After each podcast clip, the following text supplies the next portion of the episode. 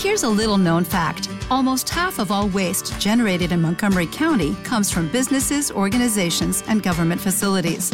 Reducing the amount of waste in your workplace will have a positive impact on our environment. It can also save you money on your disposal costs. Reducing waste and recycling at your business is easy to do and is the law in Montgomery County. Make it your business to recycle right. Learn more at montgomerycountymd.gov slash recycle right or call 311.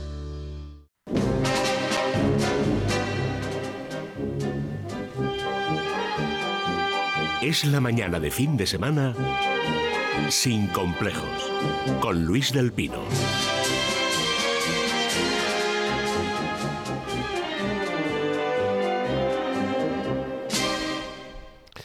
Son las 8 de la mañana, las 7 de la mañana en Canarias y hoy es domingo 18 de febrero de 2024. ¿Qué tal están? ¿Se han levantado ya? ¿Tienen ya preparado el café? ¿Sí? Pues venga, ¿qué les parece si empezamos este domingo electoral, nada menos, sin complejos, tomándonos juntos ese café? Aquí en Es Radio. Sin complejos. Con Luis del Pino. Es Radio.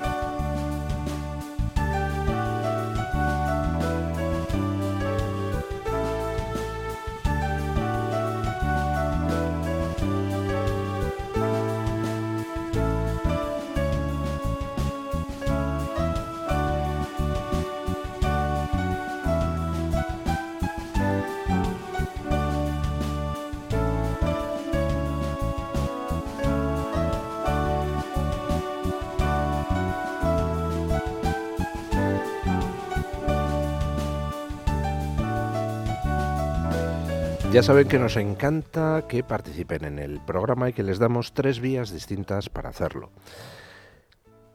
El teléfono del contestador de los oyentes, solo para mensajes de audio o WhatsApp, en el 689337444.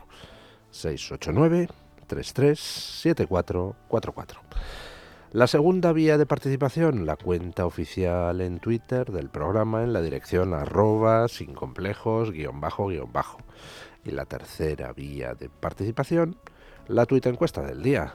Muy buenos días, excelentísima señora doña Carmen Carbonell. ¿Qué tal está usted? Muy buenos días, don Luis. Pues hoy con un especial cariño hacia nuestros oyentes gallegos, que tienen un, pues eso, una importante misión, la de elegir precisamente qué papeleta es la que depositan en las urnas. Y hoy les traemos una encuesta que les diría que no va en torno, no gira en torno a estas elecciones, y es de las más complicadas que hemos puesto. ¿A que sí? ¿A que resulta difícil decidirse? Sí, de hecho, eh, bueno, yo he votado una opción, pero, pero me ha costado mucho decantarme por la opción por la que he votado.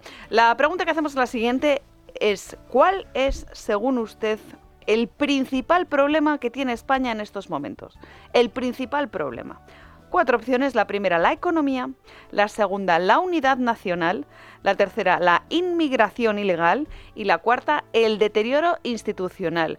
Yo a don Luis del Pino le he dicho que la respuesta ide- ideal sería la suma, la suma Ah, de vale, todas. La suma de Claro, todas. pero eso no se puede, hay que decidirse. Pero, como don Luis es como es, pues ha dicho que solo una. ¿Cuál es la más importante, la principal? ¿Cuál es el principal problema que tiene España en estos momentos? Economía, unidad nacional, inmigración ilegal o deterioro institucional. Luego a las diez y media, si quieren, yo les cuento, además de esto, lo, por qué he votado lo que he votado y les justifico la respuesta porque tiene telita esta pregunta que lanza don Luis del Pino, precisamente para entender un poco lo que nos está pasando. Pues cuál es el panorama que tenemos y a qué se debe, cuál es el principal problema de nuestra querida España. Muchísimas gracias, doña Carmen Carbonell. Ahí queda hecha esa invitación a la participación. Mientras ustedes participan o no participan o piensan si participan, pues vamos, como siempre, con las noticias del día con la ayuda de Carmen Carbonell, Eric Gutiérrez y Adrián Pajares. Comenzamos el repaso de las noticias con la advertencia de Israel a Irán en respuesta a las declaraciones del presidente Ebrahim Raisi con motivo del 45 aniversario de la Revolución Islámica en la que se hicieron llamamientos al final de Israel. Israel ha atacado dos de sus principales gasoductos. El impacto afectó al suministro de calefacción y gas para cocinar en residencias, edificios gubernamentales y fábricas de al menos cinco provincias del país. Además, el ministro de Defensa de Israel ha revelado las identidades de 12 miembros de la Agencia de Naciones Unidas para los refugiados palestinos que participaron en el atentado terrorista del 7 de octubre. Y por cierto, ayer sábado se celebró una manifestación en Madrid en apoyo a Palestina en la que hubo escasa asistencia de público, pero por allí se pasaron políticos de izquierdas, entre ellos la portavoz de Más Madrid, Rita Maestre, que decía esto ante la prensa. Saldremos hoy, mañana, pasado, semana a semana y mes a mes hasta conseguir parar el genocidio que desde hace más de cuatro meses el gobierno de Israel le está infligiendo al pueblo palestino. Van más de 30.000 personas muertas, 12.000 de ellos niños y niñas asesinados bajo las bombas en condiciones insalubres, sufriendo todo tipo de ataques y agravios. Un genocidio injusto que tiene que paralizarse de forma inmediata. Un genocidio injusto, o sea, tía. Esta mujer, aparte de ser una eh, pija devenida en política, pues parece que no piensa demasiado las palabras. Dice que lo de Gaza es un genocidio injusto. ¿Qué genocidios justos hay, doña Rita Maestre? ¿Hay algún genocidio que lo sea? Pero aparte, es esa retórica falsa, mentirosa, de la fake news permanente, de ya van 30.000 personas muertas en Gaza. ¿Por qué lo sabemos que van 30.000 personas, doña Rita Maestre? Porque son los datos que da el, entre comillas, Ministerio de Salud de la Franja de Gaza, es decir, jamás. O sea que mm, eh, contabilizamos las muertes en Gaza porque dice jamás una cifra, jamás el grupo terrorista que por supuesto es capaz de violar mujeres, decapitar niños, quemar vivas a familias, pero mentir con las cifras seguro que no miente, doña Rita. Pero de todas formas, mire, se lo voy a comprar. En Gaza van 30.000 personas muertas en la ofensiva israelí. ¿Sabe usted quién es el único responsable de esas 30.000 muertes? Pues un grupo terrorista que se llama Hamas. Si Hamas no se hubiera dedicado el 7 de octubre a poner en marcha el mayor pogromo contra judíos desde la Segunda Guerra Mundial, pues no estaría pasando lo que está pasando. Fíjese qué cosas. Por ejemplo, mire, Alemania acabó la guerra arrasada, la Segunda Guerra Mundial. Doña Rita, vamos, no quedó piedra sobre piedra. Yo tenía un tío alemán como nuevo cliente de Western Union, puedes disfrutar de una tarifa de envío de 0 dólares en tu primera transferencia internacional de dinero en línea. Envía dinero a los tuyos en casa de manera rápida, fácil y conveniente. Visita westernunion.com o descarga nuestra app hoy mismo y tu primera tarifa de envío corre por nuestra cuenta. Aplican ganancias por cambio de moneda. No disponible para tarjetas de crédito y envíos a Cuba. Servicios proporcionados por Western Union Financial Services Inc. NMLS 906983 o Western Union International Services LLS NMLS 9069 en Sherwin Williams somos tu compa, tu pana, tu socio, pero sobre todo somos tu aliado, con más de 6.000 representantes para atenderte en tu idioma y beneficios para contratistas que encontrarás en aliadopro.com. En Sherwin Williams somos el aliado del PRO. Que contaba cómo al final de la guerra pues en todas las ciudades, pasaras por donde pasaras, pues lo que había era edificios derruidos, solares. Y entonces la gente ponía carteles diciendo, si va usted hacia el vertedero tal, llévese por favor un poco de escombro.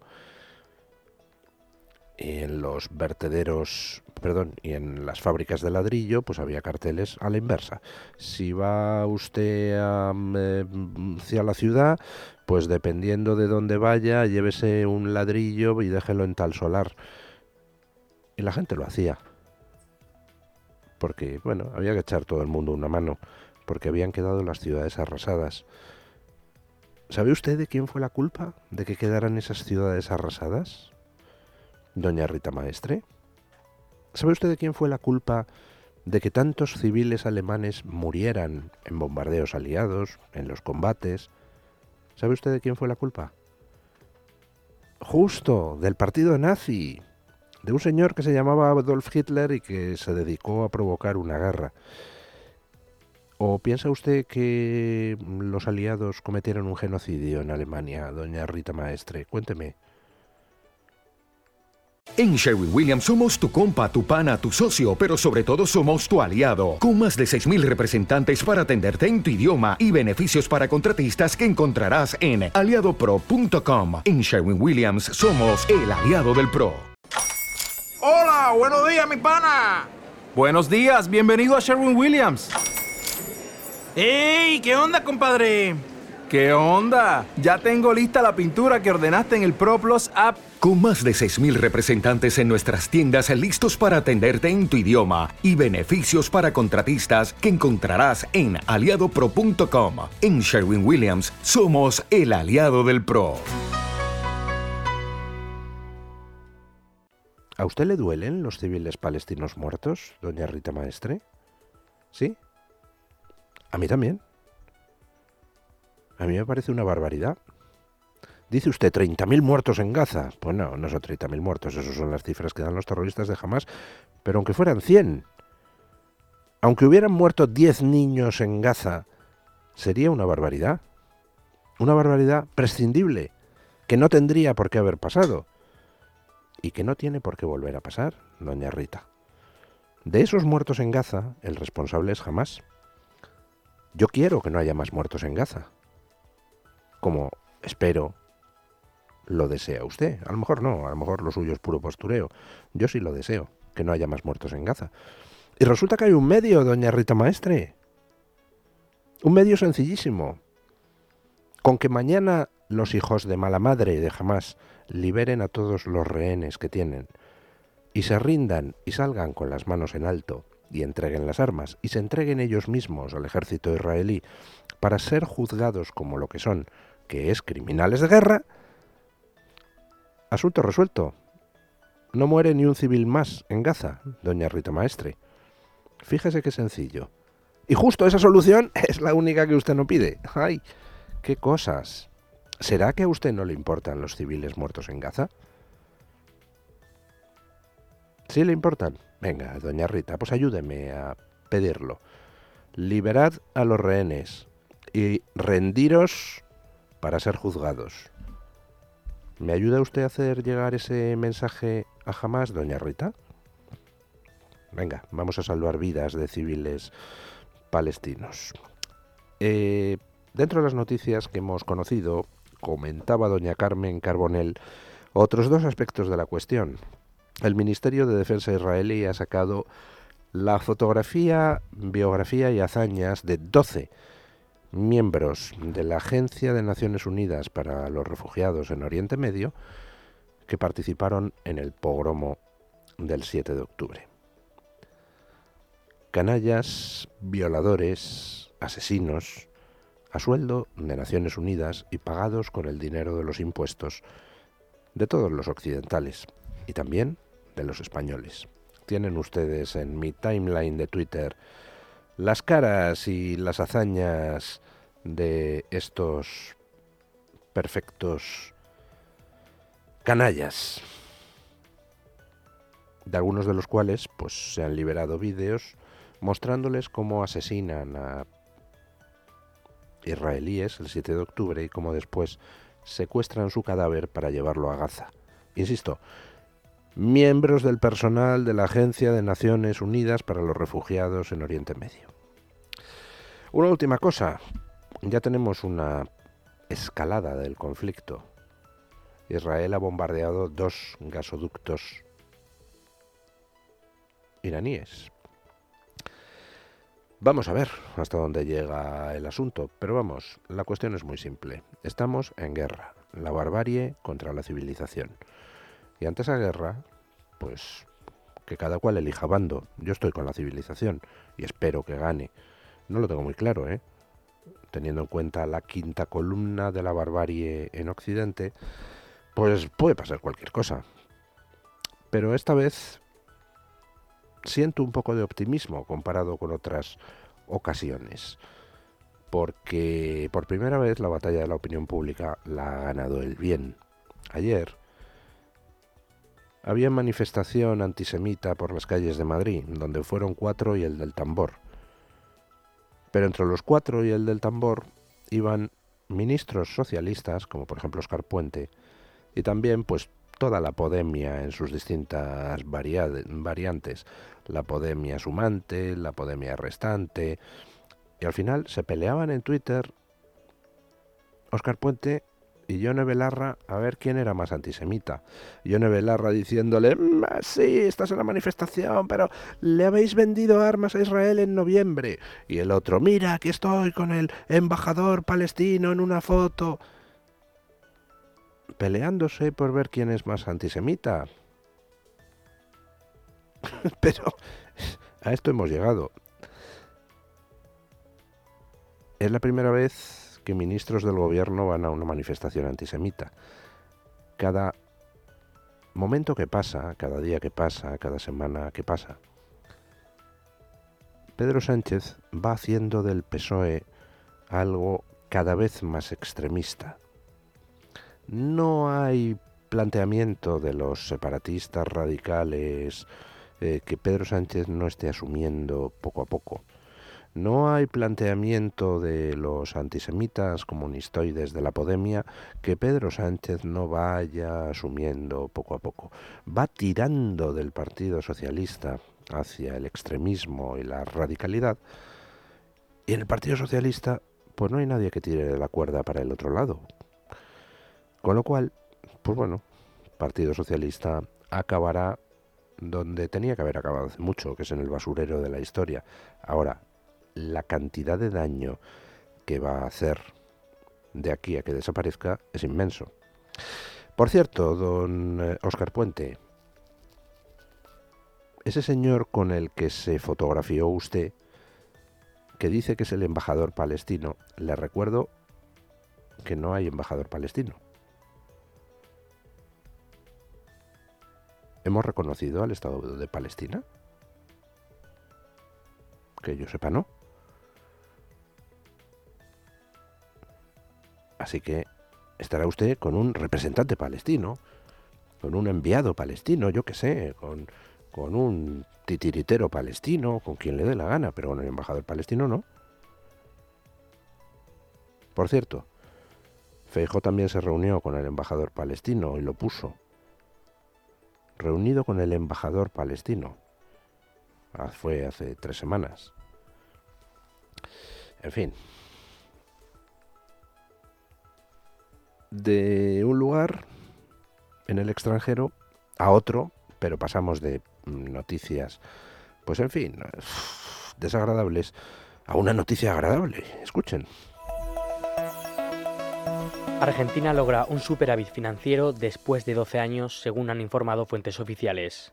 El sector público nacional del país ha registrado un superávit de más de 500.000 millones de pesos argentinos, resultado de un superávit primario y del pago de intereses de la deuda pública.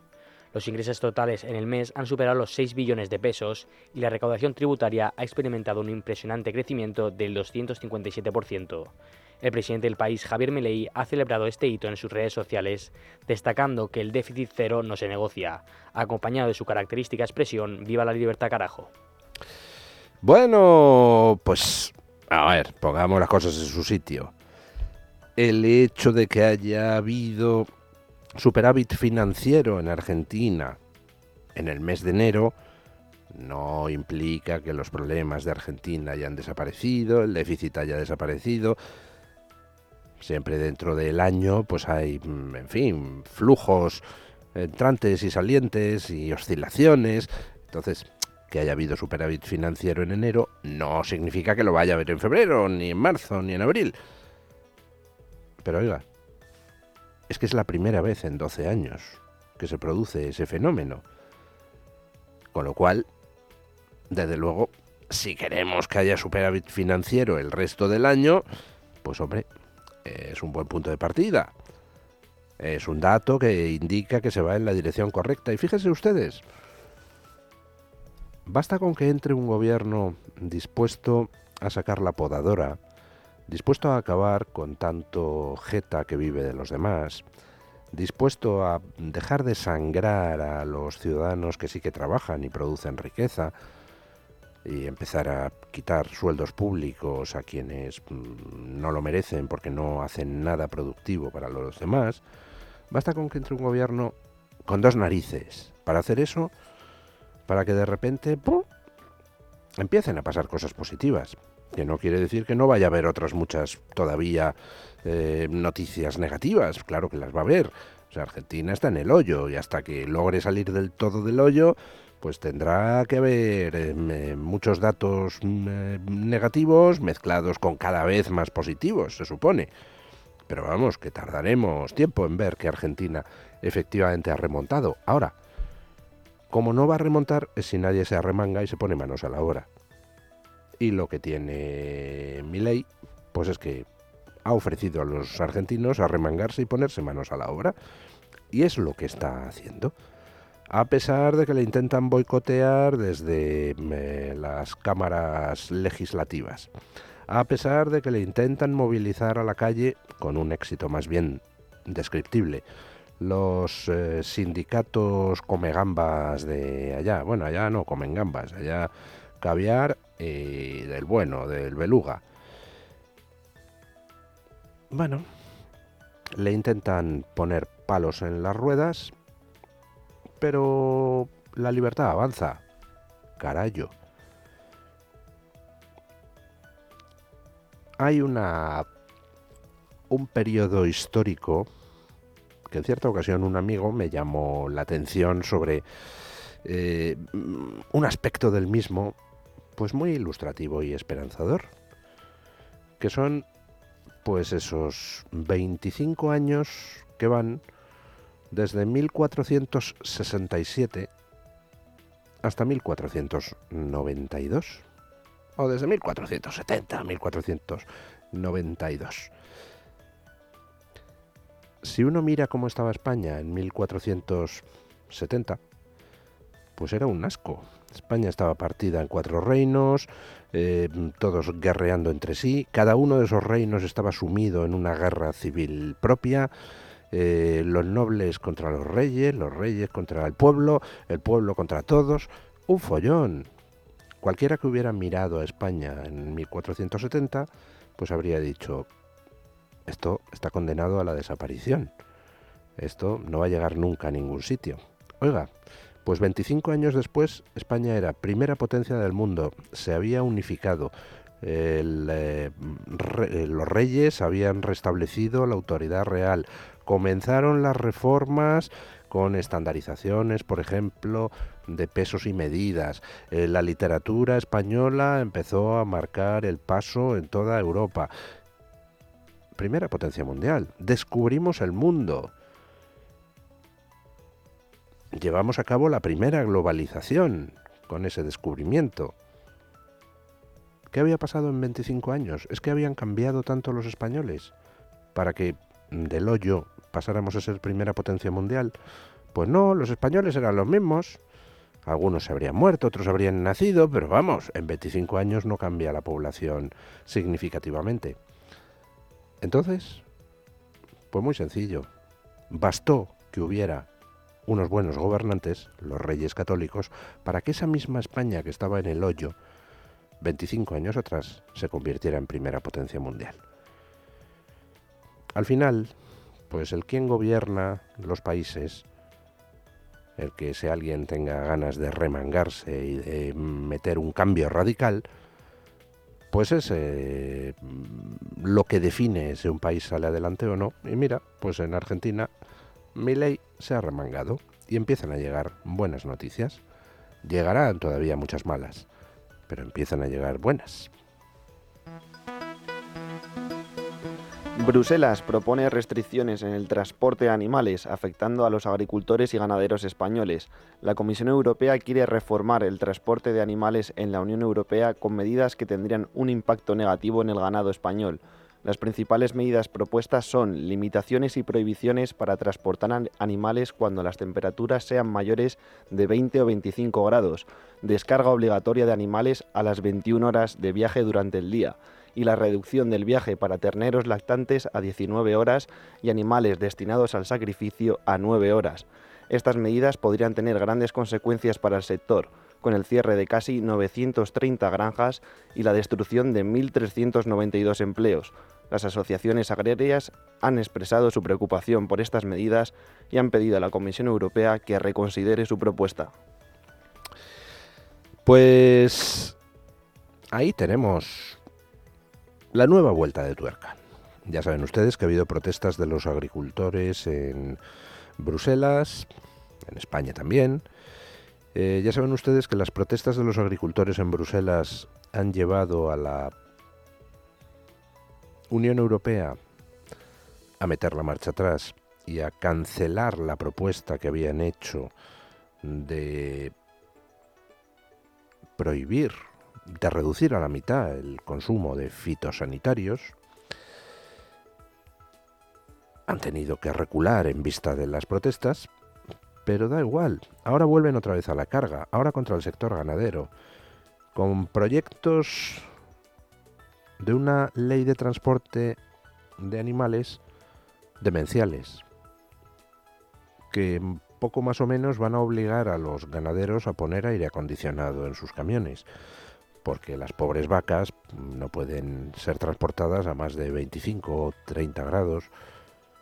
O sea, los españoles sin poderse poner el aire acondicionado en su casa, pero la vaca tendrá que ponerlo el transportista porque si no, no la puede transportar. Pero ya me dirán ustedes, en verano en España donde no se superan los 30 grados. Es demencial. Luego introduciendo restricciones de horario de tal manera que los españoles, los productores españoles, no vamos a poder llevar nuestros productos a otros sitios o nos va a salir carísimo llevarlo a otros sitios. Porque claro, al introducir restricciones en función de la distancia, pues lógicamente de aquí a Alemania hay mucha más que de Francia a Alemania. Con lo cual, ¿qué pasa? Que los ganaderos franceses, que están más o menos en el centro de la Unión Europea, y alemanes, que están más o menos en el centro, pues se van a beneficiar de la normativa en comparación con los ganaderos situados en países periféricos. Bueno, es todo un despropósito. Hay una combinación de dos palabras hay un meme que está cobrando fuerza entre el movimiento del sector primario europeo que se llama cláusula espejo.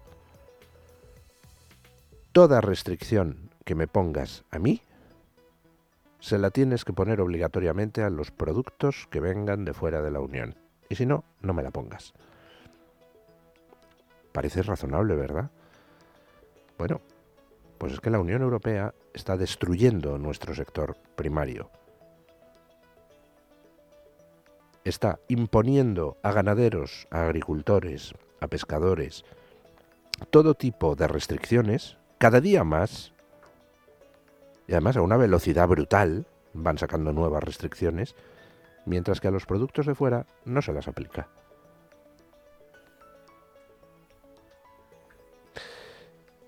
O les paramos los pies, o nos arruinan nuestro sector primario y nos ponen alimentariamente en manos de países terceros, lo cual equivale a ponernos totalmente, desde el punto de vista político, en manos de esos países terceros.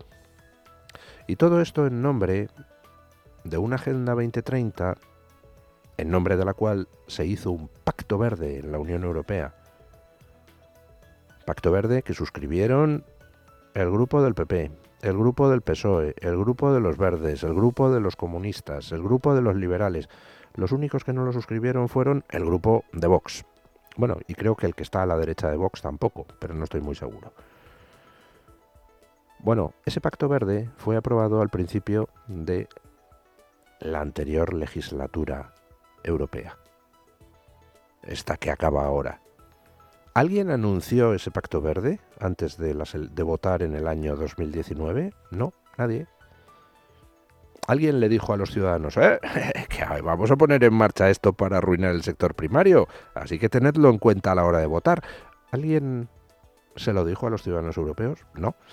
Pero en cuanto se produjeron las elecciones, se puso en marcha, se aprobó ese pacto verde del que derivan todas las restricciones que estamos viendo que se aplican al campo, a la ganadería, a la pesca. Es decir, al margen de los ciudadanos, se legisla en función de la Agenda 2030 y se empieza una carrera para destruir de manera acelerada el sector primario. Y en cinco años la barrida ha sido brutal. Claro, que eso a su vez ha provocado una reacción. Lo hemos visto en Holanda, lo hemos visto en las protestas del sector primario en Europa y vamos a ver qué pasa en estas elecciones en junio. Desde luego, en las elecciones en junio, pues se plantea casi casi una eh, disyuntiva de vivir o no vivir. O en junio se vota a aquellos que quieran poner pie en pared frente a esta deriva de destrucción del sector primario, o en junio se vota a los que se han dedicado a promover esta deriva desde hace cinco años. Y no hay más. ¿Quiere usted estar alimentariamente en manos de Marruecos, de China, de Rusia? Yo no. Si usted quiere, pues, pues vote a los que están promoviendo este tipo de demencias. Ahora, pues eso, a poner aire acondicionado a las vacas para poder transportarlas en verano en España. Cerca de 2,7 millones de gallegos están convocados hoy a las urnas para elegir al próximo presidente que dirigirá la región en los próximos cuatro años. El proceso electoral dará inicio a las 9 de la mañana y los colegios electorales cerrarán sus puertas a las 8 de la tarde. Para facilitar el ejercicio del voto se han habilitado 3.950 mesas, abarcando los 313 municipios gallegos. Por su parte, Correos tiene en su poder un total de 59.000 votos. Además, se han movilizado más de 7.000 agentes de las fuerzas y cuerpos de seguridad estatales que estarán trabajando para garantizar que la jornada transcurra con normalidad. Los últimos días han estado marcados por una intensa expectativa, ya que se anticipa un resultado ajustado en estas elecciones, prometiendo una jornada electoral emocionante. Bueno, pues hoy tendremos al final del día el resultado de las elecciones. Si viviéramos en un país normal, pues entonces sabríamos más o menos qué va a pasar. Pero no vivimos en un país normal. Por ejemplo, en Francia uno acude al colegio electoral sabiendo, pues con bastante certidumbre, mm, por dónde van los tiros porque allí las casas de encuestas pues clavan, suelen clavar los resultados. Rara vez se equivocan de manera eh, tremenda. O en Reino Unido, pues las casas de encuestas hacen un papel, bueno, razonable. Y cuando no lo hacen, se abre una comisión de investigación por parte de las autoridades para ver por qué han fallado. Fundamentalmente porque mm, siempre puede existir la sospecha de que alguien trate de manipular el voto a través de las encuestas. Es decir, en otros países existen demóscopos que hacen eh, su trabajo pues, con razonable dignidad y existen autoridades interesadas en que los demóscopos hagan su trabajo con razonable dignidad. Aquí en España tenemos algunos demóscopos dignos, pero son los menos.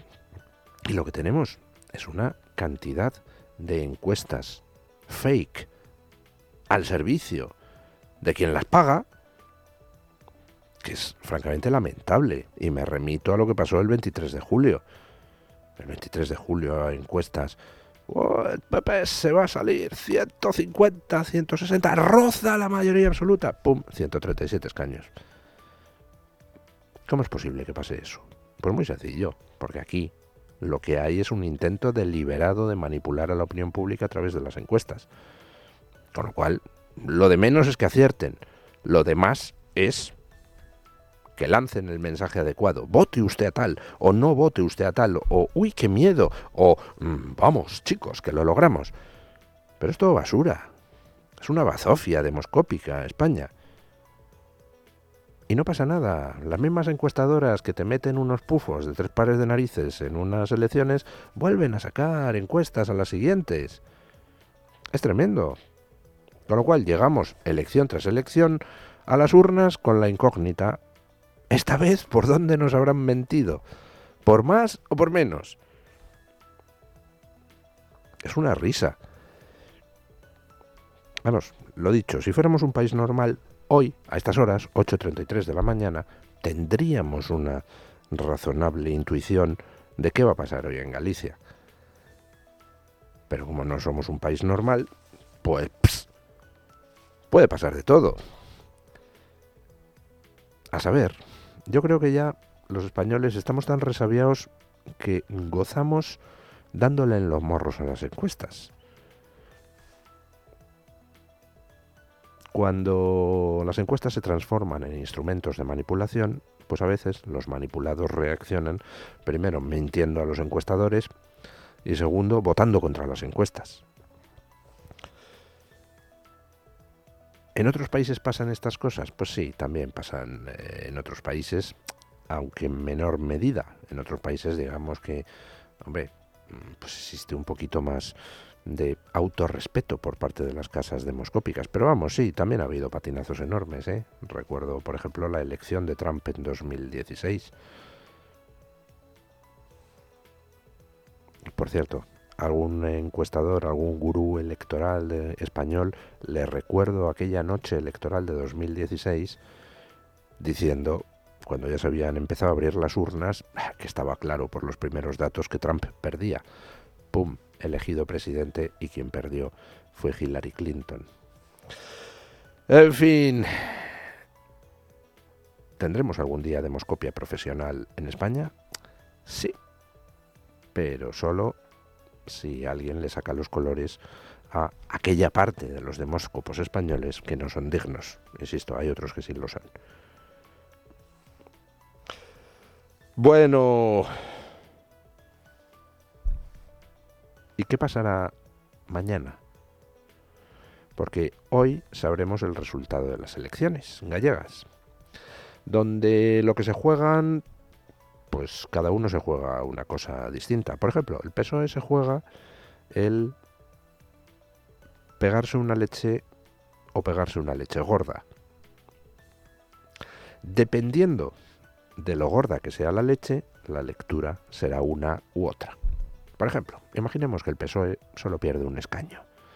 Pues hombre, la lectura de Sánchez está clara.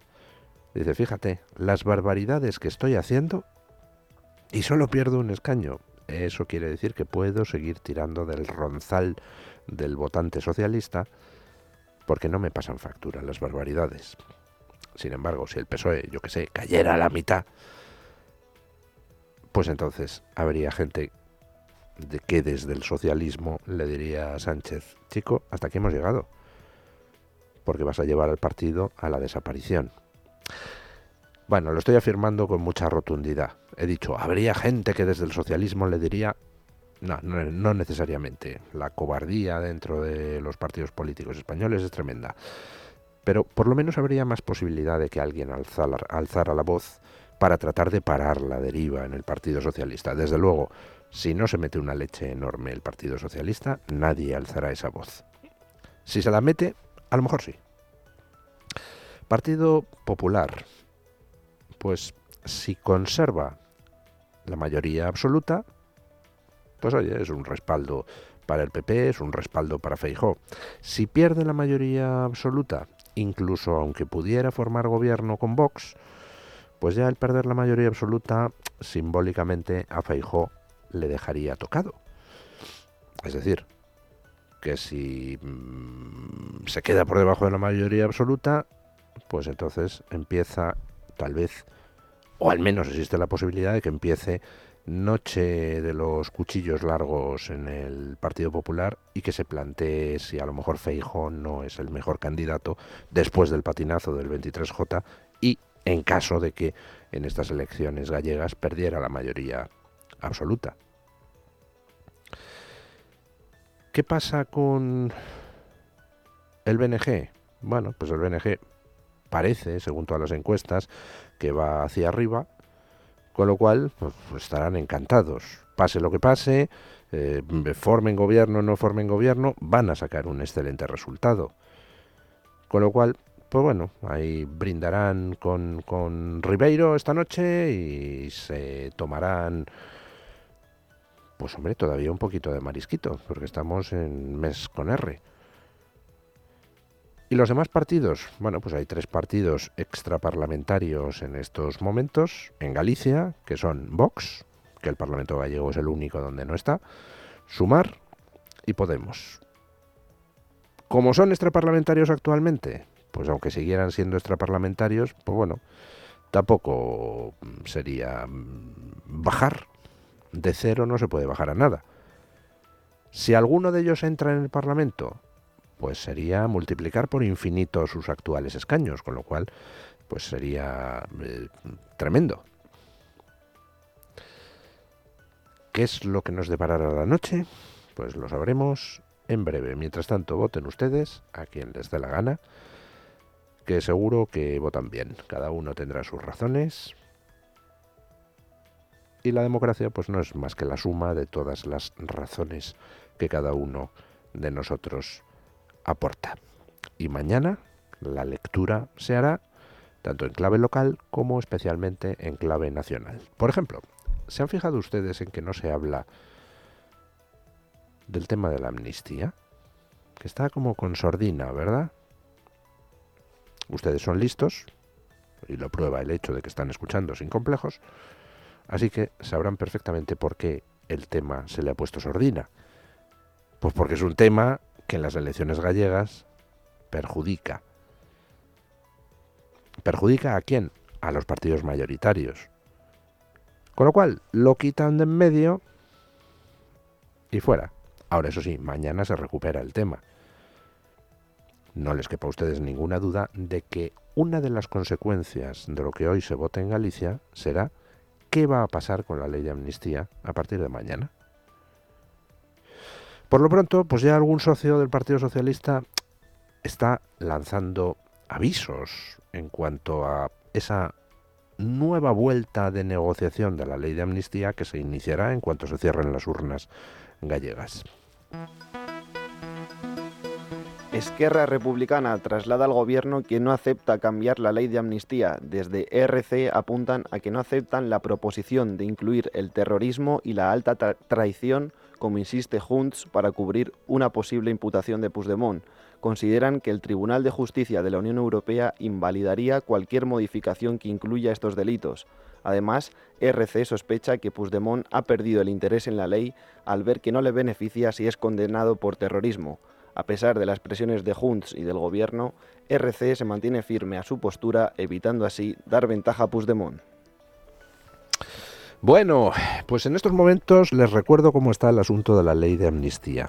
El Gobierno eh, redactó una ley de amnistía, le hicieron cambiarla, sus socios separatistas, entonces ya cuando la tenían redactada ya estaba pasada la fase de presentación de enmiendas, se estaba discutiendo en comisión, o se había discutido, iba a pasar al pleno, eh, pues resulta que se produce la imputación de Puigdemont por delito de terrorismo y de traición. Ambos conceptos no incluidos en la amnistía que habían redactado. Y ya no se podía meter nuevas enmiendas en el Pleno a esa, ese borrador de ley. Con lo cual, llegó Puigdemont y ordenó a sus siete mariachis que votaran en contra de la ley de amnistía tal como estaba, porque no le servía para nada. ¿Por qué quiere una ley de amnistía Puigdemont? Pues porque quiere volver a España y no ser juzgado, no pasar por la cárcel, no pisar la trena. Quiere que directamente se le diga no cometiste ningún delito, machote. Hala, eres libre. A diferencia del tonto de Junqueras que se pasó un rato en la cárcel, tú ni eso. Pasaste un ratito en el maletero cuando huiste del coche, pero nada más. Eso es lo que quiere Puigdemont. Y claro, se le aprueban una ley de amnistía que no le libra, porque resulta que no cubre los delitos de terrorismo y de alta traición, pues apaga y vámonos, ¿para qué la quiere? Así que ordenó a sus mariachis que votaran en contra. ¡Pum! Se cae la ley de amnistía. Entonces vuelve a comisión. de nuevo haciendo una interpretación, a mi juicio, torticera del reglamento del Congreso, porque habría que haber mandado otra vez la ley de amnistía a la casilla de salida. Pero bueno, la mandan otra vez a comisión para que sea de nuevo modificada. Y claro, hay un lío, porque si se modifica y se meten los delitos de terrorismo y alta traición, aumenta la probabilidad de que desde Europa paren la ley de amnistía y aumenta la probabilidad de que desde el propio Tribunal Constitucional del PSOE le tumben la ley de amnistía. Porque claro, hasta Cándido Conde Pumpido, pues tiene un poquito de, vergüenza torera y de, en fin, estima por su propia imagen. Y dice, hombre, yo puedo meterte aquí amnistiarte lo que te dé la gana hasta un límite. Es que me estás pidiendo que ya me inmole para la historia. Me estás pidiendo que ser recordado como, mira, Cándido Conde Pumpido, el que aprobó esta barbaridad que supera todo lo imaginable. Con lo cual, pues resulta que el PSOE, por un lado, si mete lo que dice Puigdemont, tiene a organismos europeos más prontos a cortarle las alas. Tiene al Tribunal Constitucional que le mm, pone en un brete. Y encima ahora le salen los socios de RC que dicen, eh, es que si metes todo eso que dice Puigdemont, resulta que Puigdemont viene, se va de rositas, em, puede presentarse a las elecciones, a diferencia de Junqueras, que está inhabilitado, eh, y encima queda como triunfador. Y nosotros quedamos como los imbéciles que hemos actuado de palmeros del Partido Socialista. Con lo cual, es un follón. Meter lo que pide Puigdemont pues significa que se le complican las cosas mucho a Sánchez, incluso con sus socios. Pero es que si no mete lo que dice Puigdemont, entonces resulta que no se aprueba la ley de amnistía, porque a Puigdemont no le vale. Así que Pedro Sánchez pues está en un lío. Pero, ojo, ya hemos visto que Pedro Sánchez es capaz de todo. Por eso es tan importante plantarle cara frontalmente es capaz de todo, así que puede salir por cualquier lado. Yo ya les he dicho que existen soluciones para satisfacer a Puigdemont. Y a lo mejor resulta que son las que se están negociando en Ginebra. Porque se han fijado ustedes que también se ha puesto sordina esa negociación con un mediador internacional entre el PSOE y el partido de Puigdemont. ¿Sabemos algo de esa negociación? ¿Alguien nos da algún detalle? ¿Qué están discutiendo? Intuyo que básicamente dos cosas. Uno, la celebración de un referéndum disfrazado de cualquier manera mm, que le permita a Sánchez eh, conseguir el placet de Cándido Conde Pumpido. Y la segunda cosa, pues a lo mejor nos sorprenden con alguna propuesta que afecte a la justicia una de las reclamaciones del separatismo es tener una justicia no sometida al Tribunal Supremo y al Tribunal Constitucional, es decir, que el Tribunal Superior de Justicia de Cataluña sea el Supremo catalán, conseguir una independencia judicial de facto. De esa manera, Puigdemont se libra, no haría falta ni ley de amnistía. Así que ojo que no nos sorprendan por algún lado de ahí mientras nos entretienen con la tramitación de la ley de amnistía.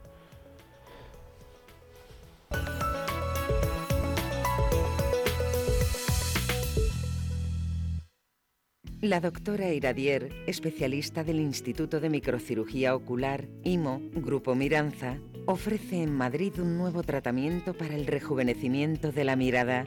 La tecnología de láser CO2 elimina la flacidez del párpado, las patas de gallo, así como manchas y venitas. Rejuvenezca su aspecto con láser CO2 con resultados naturales que la doctora Iradier aplica protegiendo siempre su salud ocular. Doctora Iradier, Enimo, Grupo Miranza. Teléfono 910 783, calle Valle de Pinares Llanos 3, Mirasierra, Madrid. Este domingo... Y Galicia vota, Galicia cambia. Os pido votar por el Partido Popular. Os pido votar por Alfonso Rueda y os pido votar por Galicia. Desde las 8 en punto de la tarde. Votade a sumar. Votade a Marta Lois. Hai que coller a papeleta do Benegá o próximo 18 de febreiro. Galicia decide. Elecciones gallegas. La noche electoral con Juan Pablo Polvorinos. En Es Radio. Su alarma de Securitas Direct ha sido desconectada. Anda, si te has puesto alarma. ¿Qué tal? La verdad que muy contenta. Como me paso casi todo el día fuera de casa trabajando, así me quedo mucho más tranquila. Si llego a saber antes lo que cuesta, me lo hubiera puesto antes. Protege tu hogar frente a robos y ocupaciones con la alarma de Securitas Direct. Llama ahora al 900-130-900. Sin complejos. Con Luis del Pino. Es Radio.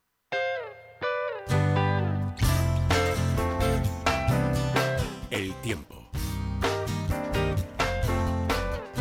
Hoy se esperan cielos nubosos con precipitaciones en el norte de Galicia, vertiente cantábrica, Alto Ebro y Pirineo Occidental, sin descartarse en otras zonas del extremo norte. En el resto del país predominarán los cielos poco nubosos, en Canarias se prevé calima y las temperaturas máximas tenderán a aumentar, con descensos en zonas de Galicia y buena parte del litoral mediterráneo.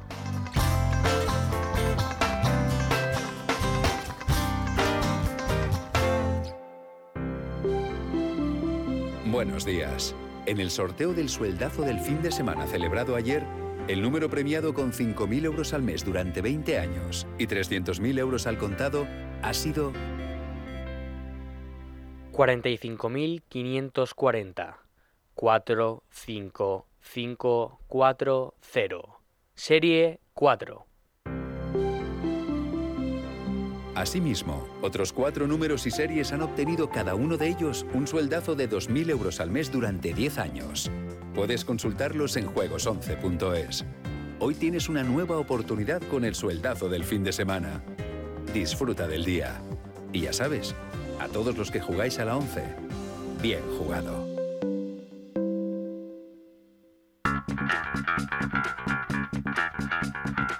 Deportes sin complejos. Es Radio. Vamos con la actualidad deportiva y la victoria de Ilia Topuria. Alfredo Somoza, buenos días. Muy buenos días. España hace historia en las artes marciales mixtas. Ilia Topuria con un croche espectacular tumbó al actual campeón del peso pluma de la UFC, Alexander Volkanovski, y se hace con el cinturón de campeón tremendo.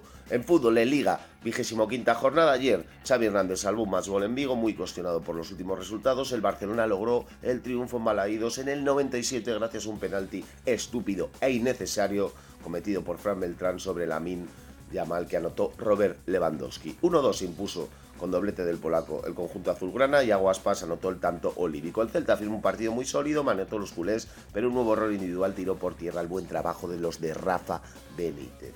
Por su parte, el Atlético de Madrid firmó el mejor partido de la temporada, ganó 5-0 manita a la Unión Deportiva Las Palmas con sendos dobletes de Marcos Llorente Correa y un tanto de Memphis Depay. Vuela el equipo del Cholo antes de la visita al Inter en San Siro. Ayer también se jugaron en Mestalla, Valencia 0, Sevilla 0 y en el Sadar Osasuna 2, doblete de Budimir, Cádiz 0. Hoy tenemos cuatro partidos a las 2 en Vallecas, Rayo Vallecano, Real Madrid, 4 y cuarto, Granada Almería, 6 y media Mallorca, Real Sociedad, cierra a las 9 el Real Betis Deportivo Alavés. Y mañana lunes a las 9 en Samamés se cierra esta vigésimo quinta jornada con el Athletic Club contra el Girona. En el polideportivo, en baloncesto, ya tenemos gran final de la Copa del Rey que se disputa en Málaga. El Real Madrid barrió 95-76 al Valencia Basket y se medirá esta tarde a partir de las 6 y media a un Barcelona que arrolló al Lenovo Tenerife por 108 a 76.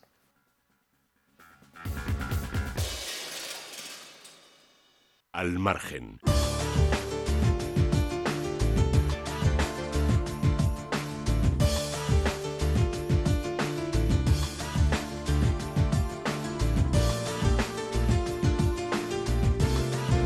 Bueno, cuando un español gana un campeonato del mundo, pues nos alegramos en esta mesa, aunque sea un, un eh, español nacionalizado, porque creo que es georgiano, ¿no? Es Topuria. De, eh, es de origen georgiano, vive en Alicante. Yo sigo mucho su carrera, la verdad es que soy una gran aficionada a la UFC.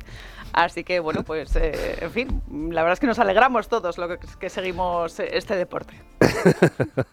bueno, muchas felicidades a Topuria, campeón del mundo de la UFC, que creo que es una de las organizaciones que organiza campeonatos del mundo de boxeo, porque creo que hay varias, ¿no? Sí, el, el- esto es en la categoría concretamente peso pluma y bueno, pues la verdad es que ha sido una victoria por KO frente a un, Artes a un, marciales mixtas. a un australiano que no tenía nada que hacer contra Topuria. Muy bien, felicidades. Bueno, y esta noche tenemos a partir de las 8 enorme especial en esta casa para las elecciones gallegas. Así es, don Luis, una cobertura especial para las elecciones gallegas en Es Radio, en Libertad Digital y también en YouTube, porque nuestro compañero Juan Pablo Polvorinos va a dirigir un programa especial desde las 8 de la tarde, que ya les digo, se puede ver en YouTube y en Libertad Digital van a tener, como siempre, la información minuto a minuto con el escrutinio. Saben ustedes que Televisión Española ha, pues entre comillas, eh, apartado un poco el tema de la eh, cobertura de la jornada electoral en Galicia, que se la lleva a un canal secundario. Bueno, pues no es el caso de Libertad Digital, que lo llevamos pues no solamente en el radio, no solamente en Libertad Digital, sino que también en YouTube van a poder ver ese especial desde las 8 de la tarde con Federico Jiménez Los Santos, con Carlos Cuesta, con gallegos de pro como Raúl Vilas, Manuel Llamas, Cristina Losada y Pepe García Domínguez. Y por supuesto con Raúl Vilas no solo es gallego de pro, además es del Celta de Vigo. Bueno, que eso es una categoría ya superior, y además súper, súper, súper del Celta. Igual que nuestro compañero Alfredo Somoza, que son los grandes defensores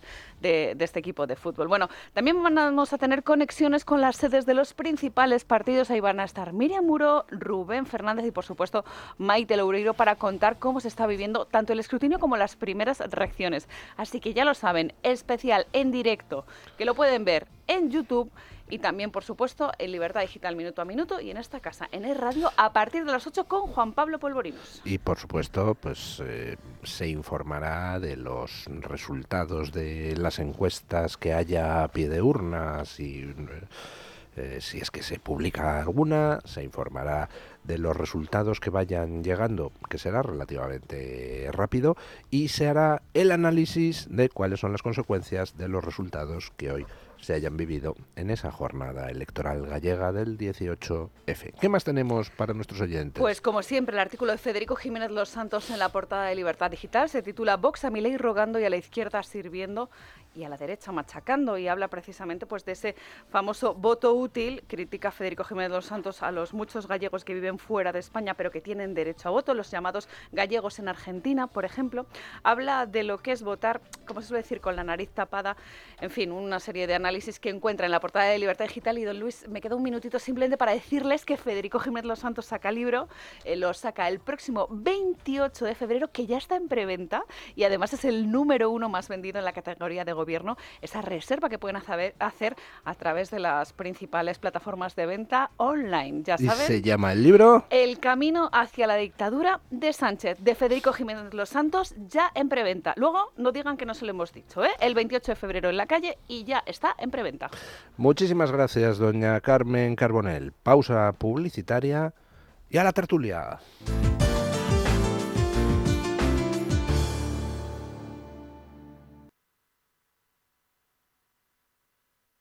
Es Radio, Madrid, 99.1 FM. ¿Sufre problemas de hemorroides? Laboratorios Eterlic tiene la solución definitiva. Nuestra crema ecológica Hemor acaba con ellas. Apta para embarazadas. Pídala en farmacias para farmacias del corte inglés o en el 924 55 1400. Laboratorios Eterlic, la solución para sus hemorroides. ¿Necesita un servicio de producción audiovisual? ¿Le gustaría impulsar o renovar la imagen de su empresa ante sus clientes y proveedores? Cronos Producciones Multimedia le ofrece soluciones audiovisuales a su medida. Vídeos corporativos, producción de programas, spots de televisión y public reportajes. Cronos Producciones Multimedia dispone de un grupo de profesionales con años de experiencia, plato de grabación propio, equipos de edición y postproducción y todo lo necesario para realizar su encargo con las máximas garantías. Solicite información y presupuesto sin compromiso en el 91 574 64 86 o visite cronosmultimedia.com. ¿Quiere cambiar el suelo de su hogar o negocio? En Nanjes Decoración seguimos ofreciendo la mayor variedad de tarimas en madera natural, laminadas y vinílicas. Modelos exclusivos de primeras marcas a los mejores precios. Financiación de hasta 12 meses sin intereses. Visítenos en nuestra nueva exposición calle Áncora 6 o llámenos al 91 467 7400. Nanjes Decoración, un sueño bajo sus pies. Hace años que no me hablo con mis hermanos y necesito vender el piso que heredamos. Si no se habla con alguno de sus familiares, hable con Division Home le compramos la parte del inmueble que le corresponde en herencia. Consúltenos gratuitamente en el 91 737 9057, 91 737 9057 o en divisionhome.es. Division Home, la solución a sus problemas de herencia. Manuel Llamas, ¿cuál es el tema que todavía no hemos tratado en Tu Dinero Nunca Duerme? Los brokers, cómo escoger el mejor, la mejor plataforma para poder operar. ¿Y qué te parece si, ya que tenemos en los inolvidables de la inversión a Trade Republic, llamamos a Antón Díez Direct2Bet para que nos cuente cómo seleccionar un buen broker. Nadie mejor. En Es Radio, tu dinero nunca duerme. Con Luis Fernando Quintero. Lalo, las mejores carnicerías y charcuterías de Madrid. Especialidad en ternera, cordero lechal de Riaza, jamones y embutidos ibéricos. Seis establecimientos y servicio a domicilio. Carniceríaslalo.com ¿Harto de tu salón, de tu habitación, de la sala de estar? Dale un aire nuevo a tu hogar y disfruta del remate final de rebajas de Muebles a Dama, con la calidad de siempre, transporte y montaje gratuitos. Entra en mueblesadama.com o ven a la calle General Ricardo 190 y no te pierdas sus ofertas increíbles. Vaya cara, Lucía. ¿Qué te pasa? Tengo un problema. Necesito a alguien que cuide de mi padre y no sé por dónde empezar. ¿Por qué no hablas con Depenker? ¿Depenqué? Depencare, con C de cariño. Ellos se encargan de todo para que tengas el cuidador ideal. Llámales al 91 091 35 66.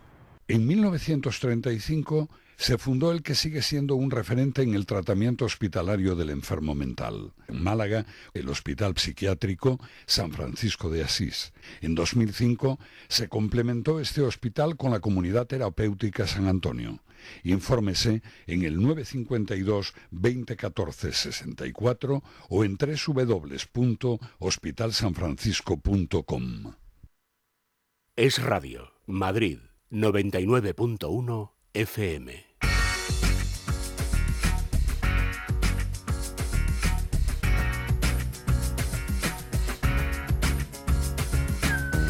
Es Radio. Ideas claras.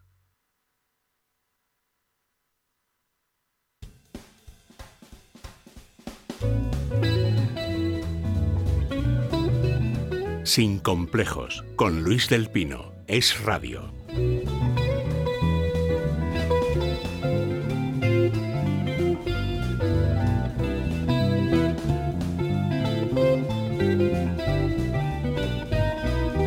Bueno, buenos días. ¡Ay! Por Dios, empezar un estornudo con un estornudo la tertulia siempre da buena suerte. Don Luis Valcarce, ¿qué, tal, está usted? ¿Qué tal? Muy buenos días, muy buenos días. Muy, muy bien porque eh, le venía escuchando, eh, usted hablaba del superávit financiero en Argentina. Eh, en los últimos 12 años y, o 20 años los únicos que tenían superávit financiero en Argentina eran los Kirchner. Y, y bueno, es una señal que está muy bien, aunque como usted bien dice todavía eh, no deja de ser eso, una, una señal. Eh, hay, hay, otros, eh, hay otras cifras que en este momento preocupan y mucho más, como la inflación o la pobreza, eh, que eso todavía está costando mucho en, en reducirlo. Eh, a mí la, la noticia que sí me ha alegrado es que, y yo no la sabía, le confieso que fue pasó hace un mes, y es que despidieron a Víctor Hugo Morales de Radio Nacional de un medio público. Víctor Hugo Morales, para Radio no Nacional de era, Argentina. de la Radio Nacional de Argentina. Víctor Hugo Morales es el famoso relator de fútbol que relató el gol de Maradona en el 86, el uruguayo. El uruguayo Víctor Hugo Morales, que era un kirchnerista acérrimo, eh, un tío, por supuesto, que es multimillonario, pero que eh, vivía de vivía de un sueldo de un sueldo público, un contrato público estratosférico y me alegro mucho que él y 500 más que, que estaban en medios públicos argentinos eh, haciéndole la hora a los Kirchner, pues ahora se tengan que ganar las habichuelas como todo el mundo en el sector privado. Sí, señor, sí, señor. Lo dicho, los países se arreglan cuando entra alguien dispuesto a remangarse y arreglarlos. Y mi ley, pues le va a costar y le va a costar mucho, pero se ha remangado. Sí, no, y de hecho hay índices que no están bien. El de la inflación de enero ha sido bastante malo. Eh, entonces, eh, él lo, lo- bueno es que él no prometió que la iba a bajar en enero. Él prometió que iban a venir meses muy difíciles y que, que esto no se iba a arreglar de la noche a la mañana. Pero hay Bueno. señales muy positivas igual. Don Carlos Cuesta, que ha entrado en la tertulia, buenos días, echándome un chorreo, porque, jolín, eh, o sea, yo que soy En tan aficionado, yo que soy tan aficionado al deporte, eh, pues me, me- me he equivocado al decir que, que Topuria había ganado el título de boxeo. No, no es el título de boxeo, es de artes marciales mixtas. Sí, sí, sí. que es una cosa Que la más- diferencia más- es Bueno, toda. Vamos a decir que es más agitado. más agitado. Bueno, cambia Más todo. cam- cambia el ring, cambia así la, la- la protección de la mano, con lo cual el impacto en la cara. Vamos, yo estaba pensando en el tortazo que le has sacudido y, y ese es de los que duelen. Y luego, sobre todo, que te puedes ir al suelo y en el suelo se utiliza mucho judo.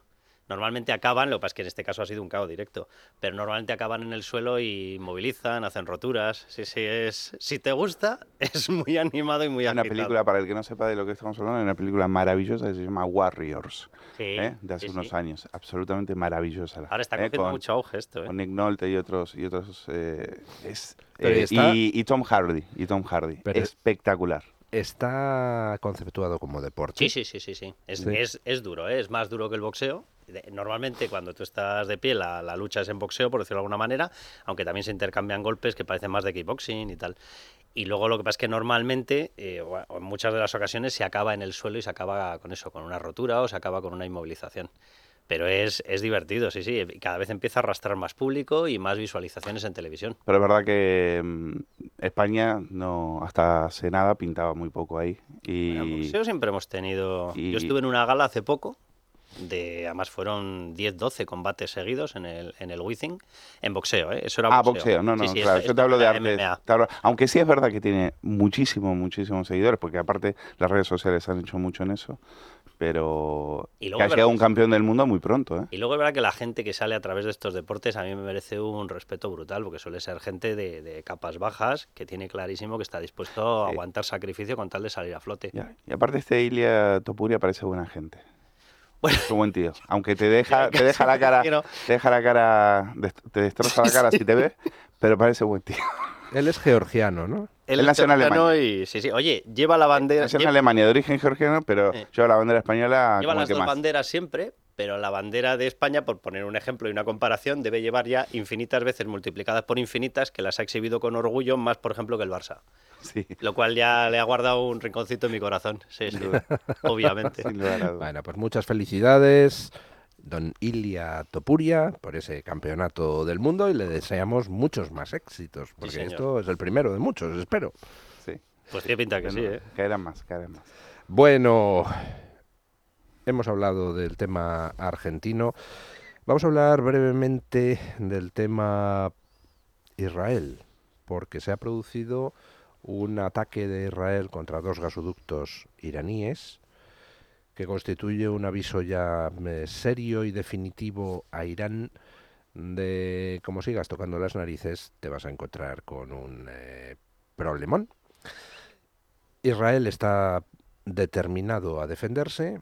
En Gaza, la verdad es que las operaciones han ido mucho más rápido de lo que se mm, planteaba inicialmente. Ahora ya solo queda por tomar en el sur de la franja de Gaza la ciudad de Rafah. eh, lo cual pues no va a ser sencillo porque es una ciudad en estos momentos con eh, un millón de habitantes, es una ciudad donde ya se refugian los últimos terroristas de Hamas, pero parece que se está aproximando la guerra a su fin, a pesar de que hay tanta gente intentando que Israel pare la ofensiva con el tema de no, queremos un alto el fuego. Oiga, pero si no hace falta un alto el fuego, si se puede parar la ofensiva mañana, es muy sencillo. Que los terroristas de Hamas liberen a todos los rehenes, que se entreguen con las manos en alto y se acabó la ofensiva. Pero eso no lo salen a pedir. Ayer hubo manifestación antisemita por las calles de Madrid y por primera vez miembros socialistas del gobierno estaban presentes. Y después de la manifestación se peleaban entre ellos a ver quién era quién era más anti-Israel. Y eh, Ione Belarra le atizaba a Óscar Puente, no, porque tú sí en la manifestación, pero le habéis vendido armas a Israel en noviembre y el otro, mira, mira, aquí estoy con el dice él, embajador palestino en esta foto haciendo concursos por ver quién es más miserable. Es una cosa increíble. La, posición del gobierno de España en estos momentos es surrealista, porque eh, empezó eh, con la ofensiva Podemita, por englobar en, en, Podemita todo lo que es Sumar, que si Urtasuns, que si Yolanda Díaz, que si Jones Belarras, que si Irene Monteros, me da igual, todo ese entorno comunista y, absolutamente favorable a una dictadura de Hamas terrorífica en la franja de Gaza, porque es lo que están haciendo, defender una dictadura que por cierto va en contra de todos los derechos de los que luego dicen defender aquí, que tampoco los defienden aquí, de la mujer, de los homosexuales, de etcétera. Y empezó con eso. Acto seguido cogió el rebufo Pedro Sánchez, que quiso ser el más antisemita de todos los antisemitas. A partir de ahí, que a mí me dicen que alguien eh, le envió un toque a través de Israel, bajó el pistón eh, Pedro Sánchez. Pero claro, como necesitan mantener las alianzas y siguen queriendo convertir, si es que no lo han conseguido ya, que, desde mi punto de vista plenamente, a PSOE en todo un Podemos, eh, Sumar, etcétera, pues siguen teniendo ministros que van al rebufo para intentar dejar claro que no han dejado de ser antisemitas, mientras su presidente se calla claro, hueco que aprovechan los Belarras, Monteros y demás para demostrar que son capaces de ser más antisemitas que los que juegan antisemita los lunes, miércoles y viernes, pero no los martes, jueves y sábado. O sea, es una postura nauseabunda, patética y ridícula. Ahora, de todos los discursos, yo me quedo con uno que lo llevamos en, en Libertad Digital, el periódico, de Rita Maestre. Tremendo. Hablando de el Bueno, es que to, todo es, es para verlo, porque dice, habla de un genocidio injusto, es decir, da por hecho que hay genocidios justos. No sé, debe referirse a los de Stalin, a los de Lenin, no sé, se debe referir a esos. Da vergüenza la argumentación, pero sobre todo hay una, un dato que lo están utilizando todos ellos de forma sistemática que no tienen ni el más mínimo pudor en hacerlo, que es utilizar las cifras que da una banda terrorista llamada Hamas, asesina y dictadora que mantiene bajo sometimiento y eliminación de todos los derechos fundamentales a la población de Gaza y utilizan sus cifras como, que, como si fuesen la Biblia. Dice, hay 30.000 muertes, ¿de dónde ha sacado usted? 30.000 asesinatos, ¿de dónde ha sacado usted la cifra? Ah, de Hamas. Vale, de un grupo terrorista. Bien. Dice, 12.000 de ellos niños. ¿De dónde ha sacado la cifra? Ah, de Hamas. De un grupo asesino y terrorista. Bien, enhorabuena. O sea, ya está claro con quién está usted. O sea, ¿de dónde salen esas cifras? Efectivamente. Bueno, don Mario Noya, que le tengo aquí secuestrado sin poder hablar. Perdón, Perdóneme es usted. la primera perdón. vez que llego tarde a una tertulia. Lo siento mucho. No, no sé además qué se siente. Oye, nueve minutos, no está mal. Es un semáforo que ha tardado en Pero, don, don- don Mario, Échele la culpa a Almeida, que suele ser el clásico, y dice, Almeida me ha retenido. Almeida por descontado. don Mario, parece usted nuevo. Iba yo a decir que estoy aquí sin presentarle al pobre Mario Noya y tal. Sí, y va usted y se delata, hombre. Por cierto, el otro día vi que se ha estrenado usted con formato vídeo en Twitter. Ah, pues ese vídeo lo he visto yo también. Lo, lo ha debido mover muy bien. Es. um, bueno, ya sabéis, es que ahora los, eh, los medios de comunicación se están audiovisualizando todos, para bien y para mal, porque. Por otro lado, eh, al final lo que se te queda es lo que lees, lo que se te posa. Aunque es verdad que, bueno, si haces buena imagen o, o- vídeos eh, que impacten, está bien. Carlos Cuesta es muy bueno haciendo estas cosas. Eh, y sí, estamos intentando hacer salidas, porque bueno, es que fue un... el- no sé si es el vídeo del que estamos hablando, del alcalde de Chicago. Sí, sí. Ah, no, yo he visto otro. Una cosa alucinante. Sobre en qué editoriales se pueden encontrar Bueno, determinados bueno, libros. Ese es el que me ha llegado a mí. Pero pues mira, Carlos, te voy a contar. Tú imagínate que mm, vives en una ciudad asolada por el crimen, como Chicago, y que en esa ciudad deciden instalar un sistema de alerta temprana porque eh, para que, eh, bueno, en, en- en- en Estados Unidos, en las ciudades con grandes, elevados índices de criminalidad, normalmente están concentrados en zonas muy determinadas. Hay gente que puede vivir en Chicago y dice, no tienes ni idea de lo que estás hablando. Vivo en Chicago desde hace 20 años y no me... Y no me han atracado nunca. ¿eh? Vete a, vete a estas calles y me lo cuentas. ¿Bien? Entonces, han instalado unos, unos sistemas de, de- de- de alta tecnología que permiten identificar inmediatamente la zona donde se registra un tiroteo y van las- la policía y los servicios de emergencias. Entre otras cosas porque los vecinos de la zona como que no se animan a decir hay un tiroteo en mi barrio. ¿Qué ha hecho el alcalde? Te voy a dar una pista. El alcalde es negro y es progre. ¿Qué ha hecho? Desmantelar el sistema. Desmantelar el sistema por racista. Eso me suena. o sea, Por racista. Y dices. ¿Sabéis lo que se hizo aquí con el radar de detección de los barcos de las mafias que traen inmigrantes? El SIBE.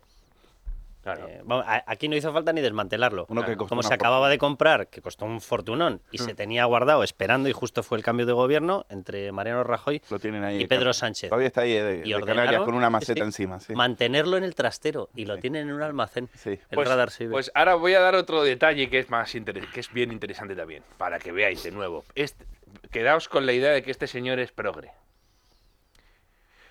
¿Cuándo va a desmantelar el sistema? Justo después de que suceda la convención demócrata en Chicago. Es así, o sea, esta gente dice, pero ¿no tenéis vergüenza o qué? Y una propia, una concejal demócrata de Chicago ha dicho, bueno, vamos a ver, aquí los únicos que tienen problemas con este sistema de detección temprana son los organizadores comunitarios que se embolsan el dinerito que nos cuesta esto, ellos. Ellos, ellos Mario, la gente, la gente no tiene ni idea, Mm. no tiene ni idea de los eh, descerebrados progres que gobiernan algunos estados de Estados Unidos. ¿eh? Bueno, no, no, es, es, es- Sí, sí, o sea, y aquí... Estoy pensando en, estoy pensando precisamente en, eh, en Chicago, pero ha habido otros, sobre todo los vimos en el Black Lives Matters, o sea, personaje frente al cual Rita Maestre Sí, sería, parece Metternich. Sí, sí, sí, sí. sería, sería, Sí, sería Churchill, ¿eh? Totalmente, ¿no? Y además... esto- estos sistemas de detección temprana se están comercializando ya, además con muchísimo éxito, en los sistemas de protección privados. O sea, las empresas de alarmas y demás te los comercializan ya porque efectivamente lo que hacen es anticipar el aviso a la policía y por lo tanto abortar el crimen. O sea, que es que no pasa absolutamente nada. o Y- si que- no se ha cometido, no pasa nada. Claro, o hacer que llegue eh, que llegues inmediatamente, imaginaos, en situaciones así, que puedas llegar. y- Y encima, en, en- en ciudades como Chicago, que tienen problemas de personal policial, porque con el Black Lives Matter, como desde las eh, instituciones se pidió desfinanciar a la policía, dijeron los policías, ¿qué? Pues que proteja a tu padre, con mamá también, Ah, como- a, a las propias como aquí con la Guardia Civil antinarco, vamos. Pero no, pero imagínate, porque en Ya, Estados ya. Unidos es distinto, porque allí sí que es muy renuncio. Es que lo que acaba de decir usted, don Carlos Cuesta, pues es importante, porque nos pensamos que muchas de las cosas que se hacen en España, pues son porque Pedro Sánchez está eh, demente, porque hace sus socios. No, no, no, estamos ante agendas internacionales y aunque algunas cosas son de factura propia, pero hay otras que responden a, a- a un programa perfectamente establecido en otras partes, como eso de acabar con las fuerzas de seguridad, hacer que no protejan, hacer que el delincuente se enseñoree de la situación, porque así pueden los gobiernos que quieren impulsar sus agendas pastorear mejor a todo el mundo. Un patrón de actuación que estamos ya describiendo y estamos publicando, por cierto, debemos ser de los poquísimos que lo está también eh, publicando, estas son estas cosas de nuestra querida prensa, es cómo están retirando los medios en todas las poblaciones de Navarra, todos los ayuntamientos en los que ha llegado Bildu. Y a la policía municipal la está dejando literalmente con un palillo y una servilleta para protegerse. ¿Por qué? Por lo que usted está diciendo. O sea, aquí, aquí hay dos tipos de planteamientos y de ideologías.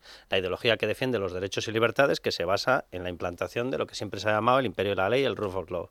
Es decir, un sistema en el cual las leyes son firmes, son objetivas, son claras, son democráticas, se pasan por un parlamento y se imponen. Claro que se imponen. Imperio de la ley. Desde el primero hasta el último. Te llames Junqueras, te llames Puigdemont, te llames Pedro Sánchez o te llames Perico Los Palotes. Ese es uno de los sistemas.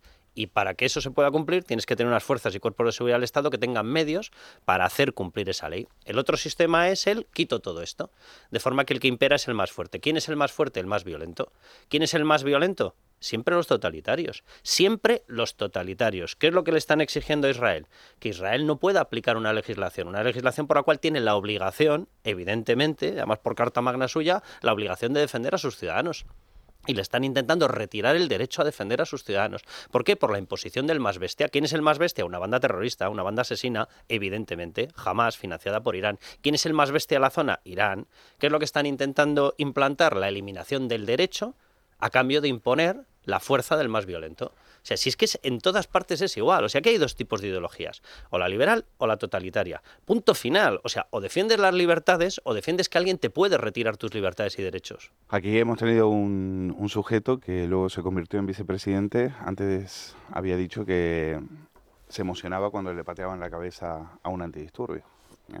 Pablo Iglesias. Luego iba pegando alaridos porque había visto escrita la palabra rata, Rata chipuda. a 20 kilómetros Rata de una casa en donde estaba. Asturias y puso el grito en el cielo y, cogió sus cosas y Bueno, hay otros, se- hay otros, hay que dicen que, que golpear a una piñata es delito de odio. eh, tal, Sí, sí, pero bueno, por suerte ha habido una juez que ha dicho, ha, ha puesto las cosas en su sitio y... Los son y, en fin, no, ¿eh? Los son eh, son un acto claro, de solidaridad y claro. amor fraterno. Claro. Pero bueno, a mí me, a mí me preocupa, eh, detrás del, del defund de police, eh, de, de abolir a la policía y demás, hay una cosa que a mí sí me... Eso sí, mira, a veces se habla de argentinización y de una manera muy frívola y sin, sin saber a veces lo que realmente significa. Para mí, si tú me lo preguntas, es eh, el fin del imperio de la ley en relación a lo que decía eh, Carlos. Es decir, cuando tú, cuando, cuando tú tienes la sensación de que aquí hay una impunidad absoluta y que pueden hacer lo que les da la gana. Y lo vimos en Barbate, ¿eh? con la narcolancha que llevaba tres días ahí en el puerto. Tres Bueno, y unos días ¿eh? después se presentan dos clanes ahí en el cuartel de la Guardia Civil en Barbate y hieren a tres agentes, ¿no? Que sí, que sí, que sí. No, pero es lo, lo- sobre todo. No, no. Ahí lo fundamental, aunque no hubiera. Llevan herido a tres 200 agentes, agresiones en un año, es la que- Guardia Civil allí. Es que irrumpan en una casa cuartel. Eso es, el mensaje que se lanza es. Y luego. eh, Mira, fijaos, estamos diciendo algo que es muy importante, pero que nos cuesta asumir porque vivimos en sociedades que afortunadísimamente no tienen este problema. Yo recuerdo la primera vez que estuve en Israel, precisamente, un viaje de periodistas, y por la noche, pues la típica, estábamos, pues creo que esto fue en 2005, pues, oye, ¿y ¿en qué zonas habéis estado más peligrosas y tal? Y había habido un, chico del mundo que había estado en Tora Bora, en Afganistán, había gente que, que- había estado en, en sitios regulares, ¿de acuerdo? En Sarajevo, y de repente dijo uno, no, no, Haití. Y tú dices, ¿cómo? En Haití no ha habido una guerra, en Haití no hay una organización eh, terrorista que esté. Dice, Haití. Dice, no sabéis lo que es Haití. La sensación de ir por la calle y decir, en cualquier momento, por cualquier cosa, me puede pasar cualquier cosa. Y es eso, cuando se derrumba el imperio de la ley y ni siquiera tienes referencias. Imagínate cuando eres de fuera, porque los de dentro saben a quién acudir. Quién es el que controla la esquina, quién es el que controla el negocio y tal. El de fuera dice, dice, y he estado en, en- en- zonas en conflicto. Dice, no lo he pasado peor en mi vida que en Haití. Dice, porque es el... ¿Qué es lo que tiene el europeo? La sensación de seguridad garantizada que dicen ellos, que no, que no sabes lo que estás hablando. Cuando en un sitio de estos, para las más básicas, no sabes ni siquiera a quién dirigirte. Eso es lo que sucede. Y Argentina, lo peor que ha tenido, cuando tú vas al conurbano de Buenos Aires, no te estoy diciendo a una provincia perdida, al conurbano de Buenos Aires, y dices, bueno, ¿y aquí qué me va a pasar? ¿Quién me va a atacar? ¿La policía o los eh, delincuentes? y tal? Eso es cuando tu país... O los se- dos apachas. bueno, es que son los dos apachas. El problema de esos países al final es que son los dos apachas, que es lo que pasa también en Venezuela. Venezuela además está mejorándolo. Venezuela lo que está haciendo, por ejemplo, ahora, o se está investigando, hay una organización criminal que se llama el Tren de Aragua, venezolana, que ha salido de Venezuela y está sembrando el pánico en muchísimos países, pues son hi- hiperviolentos, etcétera. Bueno, es que esta gente funciona de brazo armado de, de lo- de sus regímenes. Lo ha hecho Rusia de manera ya paramilitar cuando manda a, a- a- a organizaciones de mercenarios a, a iniciar conflictos, etcétera. Pero bueno, ustedes están profesionales. El, el tren de Aragua y tal son, imaginaos, o sea, bandas de maleantes que se dedican a sembrar el pánico fuera de sus países con una agenda. Que diga este, oye, mira, que es que tenemos un. que, en Estados Unidos se están poniendo tontos. Vamos a ver si mm, el, el- el problema de flujos migratorios que ahora hay en América lo, lo desestabilizamos aún más. Los venezolanos se te cala el mal suelo, porque los pobres están. Creo que han salido más venezolanos que ucranianos de su país. No sé si me estoy explicando. Y están yendo a todo el continente. ¿Qué sucede? Que esto es difícil de investigar, pero te dicen, no, no, no, que Maduro ha, abierto las cárceles, ha abierto las cárceles y está metiendo entre los que salen a estos, que son los que flujos del tráfico humano, etcétera, y dice, y de repente en países donde se habían instalado muy bien los venezolanos, entran bandas venezolanas. ¿Qué ha sucedido? Episodios de hostilidad brutal contra venezolanos, etcétera. Y generas todo esto con el apoyo, la anuencia, eh, el interés del Estado canalla que ha demolido las instituciones en su territorio y que está jugando a decir, y ahora vais a saber lo que es bueno y hacer esto fuera de tu territorio. Una, una pregunta, es que le estoy escuchando hablar. Estas organizaciones, tipo el Tren de Aragua, ¿podrían encargarse, por ejemplo, de atentar contra políticos en países europeos? Pero, pero, pero vamos a ver, eh, pero imagines, o sea, es que eh, Es que lo, claro. lo- lo digo por algo muy Claro. concreto, porque me- a mí me sigue obsesionando lo del tema del atentado contra Vidal Cuadras, donde pasan las semanas y pasan las semanas y oye, porque no hay manera de saber quién demonios atentó contra Vidal Cuadras. Y es que una de las cosas que nos han dicho es que había una conexión con un tío que han sabremos. detenido al intentar entrar en Colombia procedente de Venezuela, ¿no? Y va, pero y además imaginaos en Venezuela hay otra cosa que es brutal. En Venezuela hay, ha habido penetración iraní desde hace muchísimo tiempo.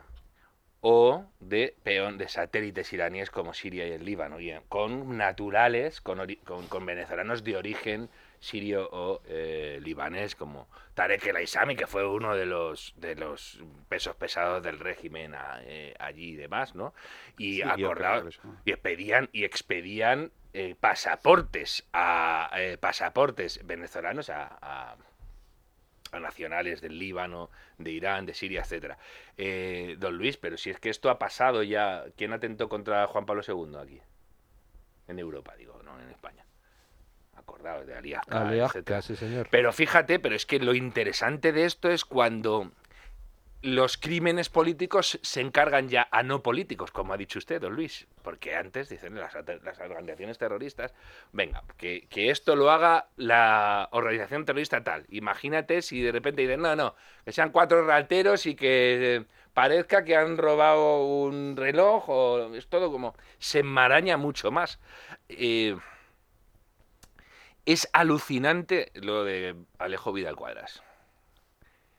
No quiero, de verdad, ni imaginar, ni imaginar, estoy diciendo, que eh, cuál sería la situación en España, si en una España gobernada por eh, eh, un partido de derechas le pegan un tiro en la cara a un político de izquierdas y el- el- la, la cobertura informativa y demás fuera la que está siendo ahora. Es que hay tiros en la calle. Acuérdate del bulo de ese chaval que aseguró que le habían llevado, forzado a un portal, que le habían eh, marcado en el, en el culo, perdón por las expresiones porque son así, en el culo la palabra maricón. Eh, es que antes de que se viera, porque lo reconoció él mismo, dijo que no, que no, que esto era una práctica consentida por mí y pactada con unos señores, que he metido un bulo de muchísimo cuidado. Bueno, antes de eso ya estaba Marlasca pidiendo la ilegalización de Vox. O sea, en, en 15 minutos estaba pidiendo la ilegalización de un partido, el, el mismo ministro del Interior, que sigue sin dimitir después del asesinato Oye, por no darle Re- protección a dos guardias civiles. Salió con la, con la navajita plata diciendo que había sido la ultraderecha. El mensaje, el Diciendo que había sido la de odio. ultraderecha. Decir, pero sí, eh, es lo que te, lo, lo que te quería decir. Por eso, el, eh, en España todavía, afortunadamente, todavía hay jueces, como la juez eh, que acaba de, Hay muchos, de- gracias de a Dios. poner un hay límite. La inmensa mayoría, sí. Y hay, mu- hay, hay- pero no nos damos cuenta del, del valor que tiene eso. Yo te puedo asegurar que una vez que, se- que tienes esa sensación de, de- de impunidad, claro, en Venezuela los jueces se fueron con lo opuesto. Se fueron con lo opuesto a Miami. Y algunos, bueno, algunos, yo, había uno, un fiscal que, que vivía en, en, en mi, en mi edificio. Que El- sabía, el sabía- presidente del Tribunal Supremo se tuvo que se escapar a que Washington. escapar con lo opuesto. Con lo opuesto. El presidente del Tribunal Entonces, Supremo se tuvo que escapar a Washington después de que encañonaran dique. con una, K- con una K-47 a su hijo. son el dique de personajes totalitarios, como el mismo Pedro Sánchez, que representa un partido que pidió, que pidió que, eh, que vetaran a medios de comunicación que a, él no le, que a, que a ellos no les resultaban simpáticos. Y por suerte viene una juez y pone las cosas en su sitio. Y con el tema de la, lo, eh, lo que se estaba comentando en la editorial al inicio, lo hemos visto también. Es decir, con el tema de la... Eh, ¿Quiénes han parado el, el, golpe, el golpe de Estado con la amnistía? Pues han sido, han sido unos jueces. Eh, o sea, es, es- es el imperio de la ley contra personajes totalitarios, contra personajes que se sienten impunes, contra clanes y bandas que van a venir aquí a causar el terror. Y entonces Contra estemos, castas- estemos castas de muy políticos preparados. que pretenden conseguir amnistía. Estamos hablando de eso. Habéis visto que han detectado maras salvadoreñas en, en Barcelona, ¿no? O sea, los que Bukele ha acabado en El Salvador Claro. se han venido a... Claro. Y luego, mira, estamos hablando de. Ojo, ojo con eso, que es que aquí, de nuevo, a veces no sabemos de lo que estamos hablando. Porque aquí ves a bandas y son cuatro macarritas de un bar. Ahora, no, ahora ya no, porque se están poniendo mucho más violentos. Pero no sabemos de lo que estamos hablando cuando hablamos de las maras, de la salvatrucha, de la 18, etc. No sabemos el grado del sal- de salvajismo extremo con los que operan esta gente. Pero salvajismo extremo. Salvajismo estoy diciendo. Como lleguen a un país, identifiquen que digan, bueno, esto es, eh, esto es el dorado. Esto es, no sé si os acordáis de una vez de un, un moldavo que cometió un crimen aquí espantoso y, y escribía a los suizos, venidos a España. O sea, no sabéis cómo son las cárceles. No sabéis cómo son las cárceles. Mm, Ni la, ni la dotación policial para repeler los actos En violentos. cuanto a jueces, Que los tienen atados de pies y manos a los policías. países en regímenes, yo voy a invitar a la gente a que en Twitter googleen este nombre, María Lourdes Afiuni, Aciuni. la jueza Afiuni en Venezuela. Que miren A, C, AF, A. Afiuni, AF de Francia, Afiuni, María Lourdes Afiuni. Que lean sobre eh, la historia espeluznante de la juez Afiuni, que si no me equivoco, sigue presa en Venezuela. Hasta aquí puedo leer. Que lean, que, que busquen en Google qué le pasó a esta señora. Pausa publicitaria y... Bueno, vamos a hablar de una buena noticia. Pedro Sánchez va a introducir, gracias a Bruselas, la obligatoriedad de que se use aire acondicionado. Pero para las vacas que estén siendo transportadas. Su alarma de Securitas Direct ha sido desconectada. Anda, si te has puesto alarma. ¿Qué tal? La verdad que muy contenta. Como me paso casi todo el día fuera de casa trabajando, así me quedo mucho más tranquila. Si llego a saber antes lo que cuesta, me lo hubiera puesto antes. Protege tu hogar frente a robos y ocupaciones con la alarma de Securitas Direct. Llama ahora al 900-130-900. Estás escuchando Es Radio. El ritmo diario o el paso de los años pueden hacer que nos sintamos más cansados. Revital, con ginseng y vitamina C, ayuda a mantener la energía y a reducir el cansancio. ¿Y tú, a qué esperas para mantener tu energía y vitalidad? Revital, de Pharma OTC. Manuel Llamas, ¿cuál es el tema que todavía no hemos tratado en Tu Dinero Nunca Duerme? Los brokers, cómo escoger el mejor, la mejor plataforma para poder operar. ¿Y qué te parece si, ya que tenemos en los inolvidables de la inversión a Trade Republic, llamamos a Antón Diez Tubet para que nos cuente cómo seleccionar un buen broker? Nadie mejor. En Es Radio, tu dinero nunca duerme. Con Luis Fernando Quintero.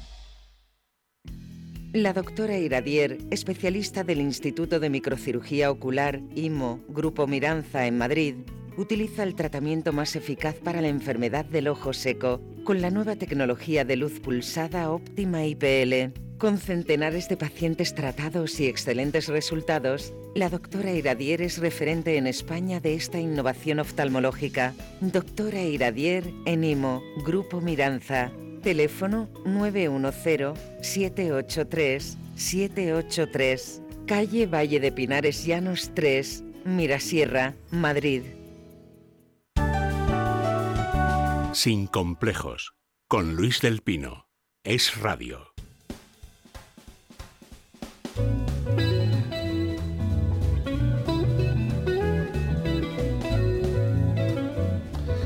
Bueno, ya saben ustedes que se han producido protestas de los agricultores en toda Europa.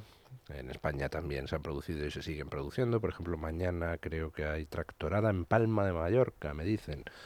eh, supongo que también en otros lugares. Pero en Europa se produjo una concentración de agricultores de todos los países europeos, o de muchos de ellos, delante del Parlamento Europeo. Eh, hubo enfrentamientos con la policía, es decir, no fue eh, una eh, manifestación absolutamente pacífica, aunque tampoco fue salvaje. Pero el caso es que le dobló la mano a la Unión Europea y retiraron su propuesta de reducir en este año a la mitad el uso de fitosanitarios. Perdón, de pesticidas. Bueno, pues da igual, ya vuelve a la carga la Unión Europea con nuevas regulaciones y ahora intentan introducir una ley de transporte animal que es una auténtica demencia. O sea, no va a permitir transportar animales a más de 30 grados. Dices, ¿cómo demonios se transportan animales a menos de 30 grados en España en verano? No lo entiendo. Pero la, va más allá, además, la norma, porque la norma ha lanzado un lema en la Unión Europea, que lo están ya esgrimiendo, y de hecho la nueva presidencia eh, de la Unión Europea de turno lo está, venga a repetir, que es lo que llaman la Europa sin jaulas. Entonces, la Europa sin jaulas, que es el lema, si lo llevas a, a, su última interpretación, realmente no sería ni tan siquiera que las vacas viajen con aire acondicionado, aire acondicionado. Significaría que las vacas viajen, pues no lo sé, haciendo autostop. Porque como no las puedes meter en jauladas, entonces me encantaría que alguien me explicara la Europa sin jaulas, hasta dónde lo llevamos. ¿Cuál es la jaula?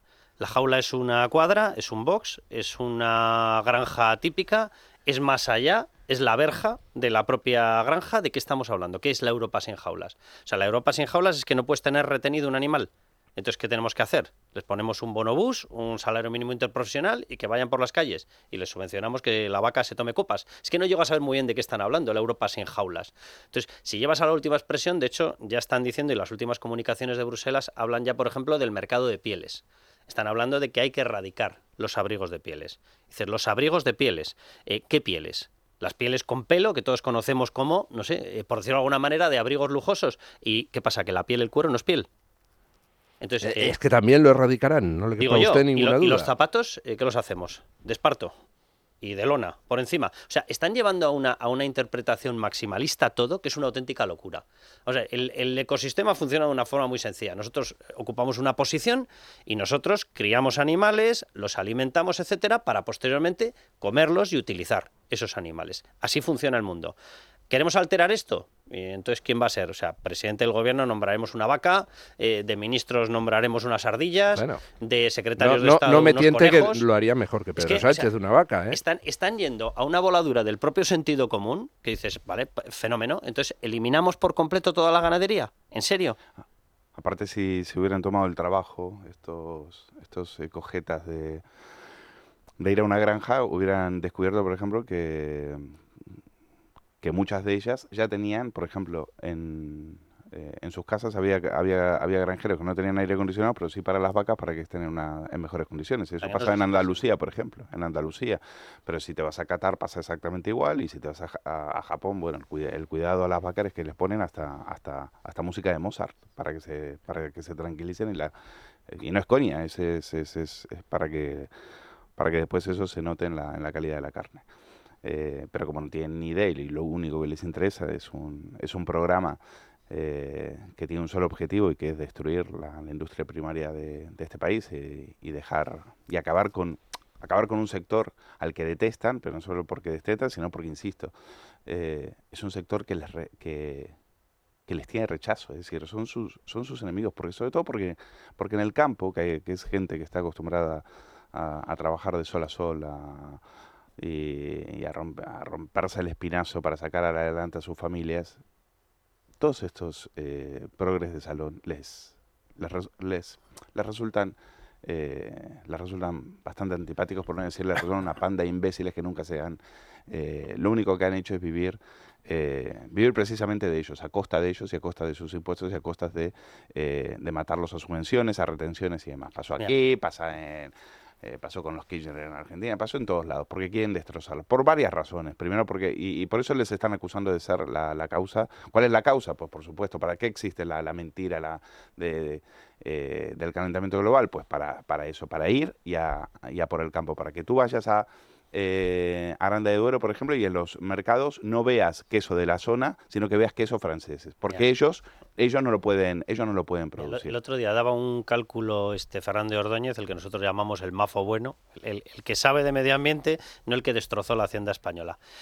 Eh, y daba un cálculo que es evidente, es decir, todos los países occidentales están bajando las emisiones de CO2 aproximadamente desde hace 15 años, 20 años. Todos es todos, incluido Alemania, que ha hecho la locura de sustituir centrales nucleares por centrales térmicas, quemando lignito, etcétera.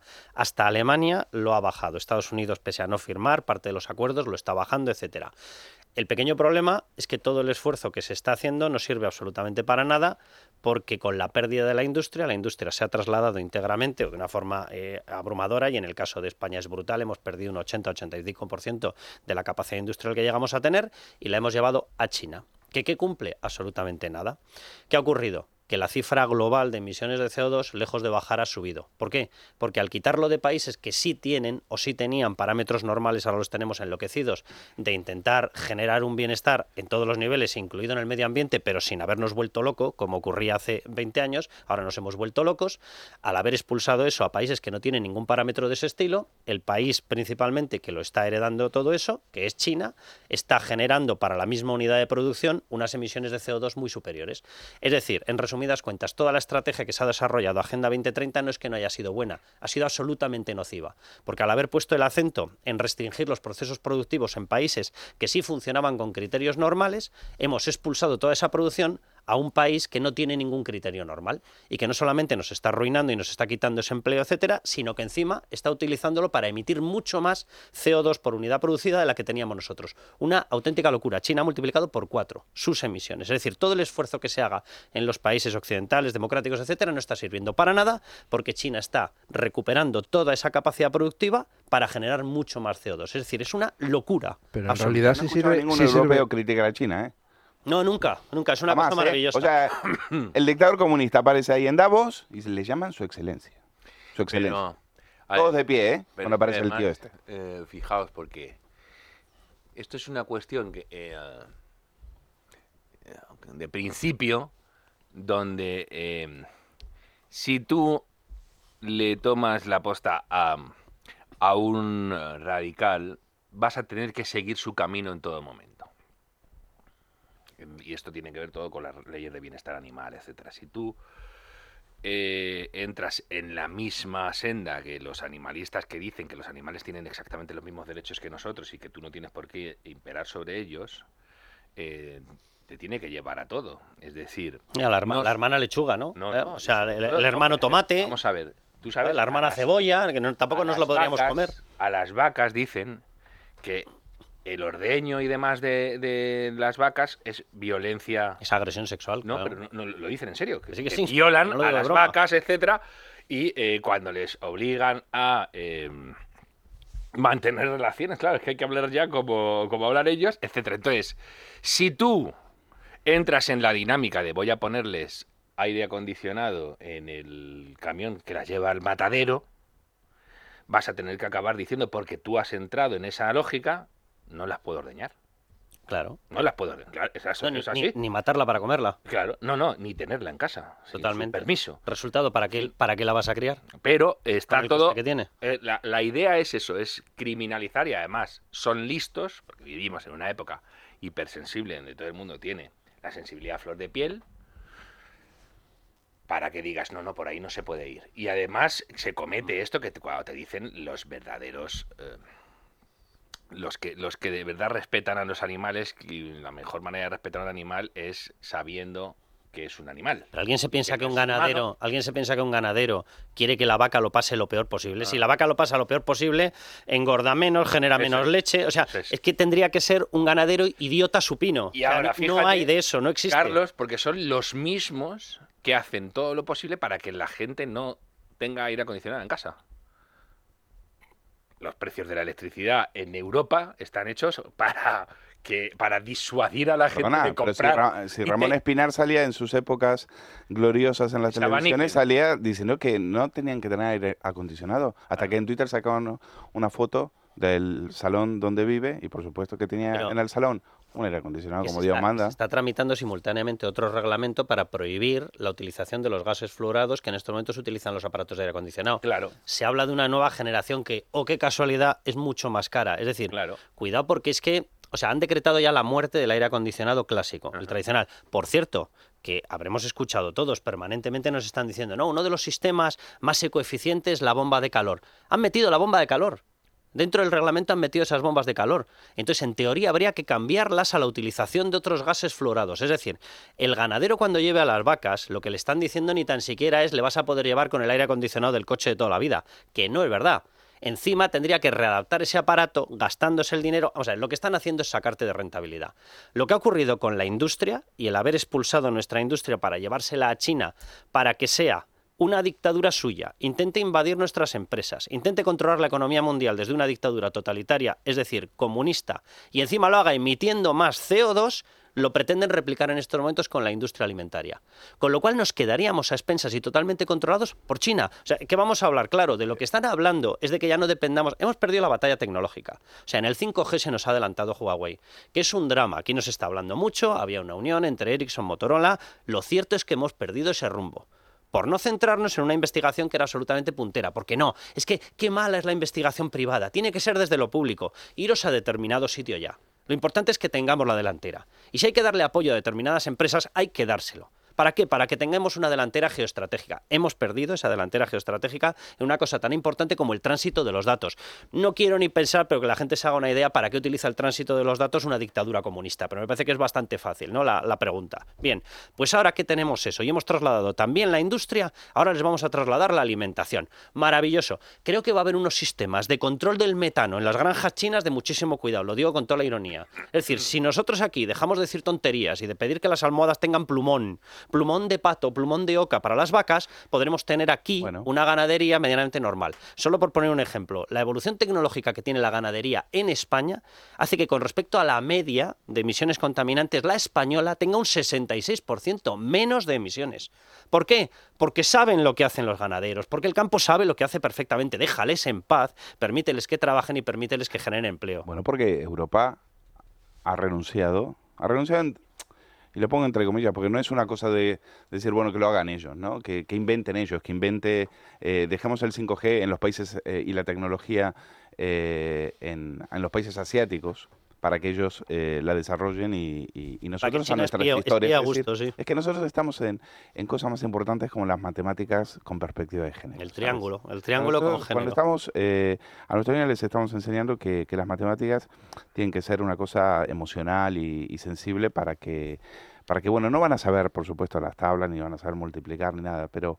eh, eh, pero sí, cuando tengan que usar eh, la tecnología y cuando les controlen y cuando les ten- y por supuesto eh, tengan que salir a pedir trabajo, pues ya me dirás a, a- dónde se lo a dónde lo van a pedir, porque no solo es que mm, no solo es que ellos están desarrollando las tecnologías, sino que las están imponiendo aquí y su gente está aquí, su gente está aquí.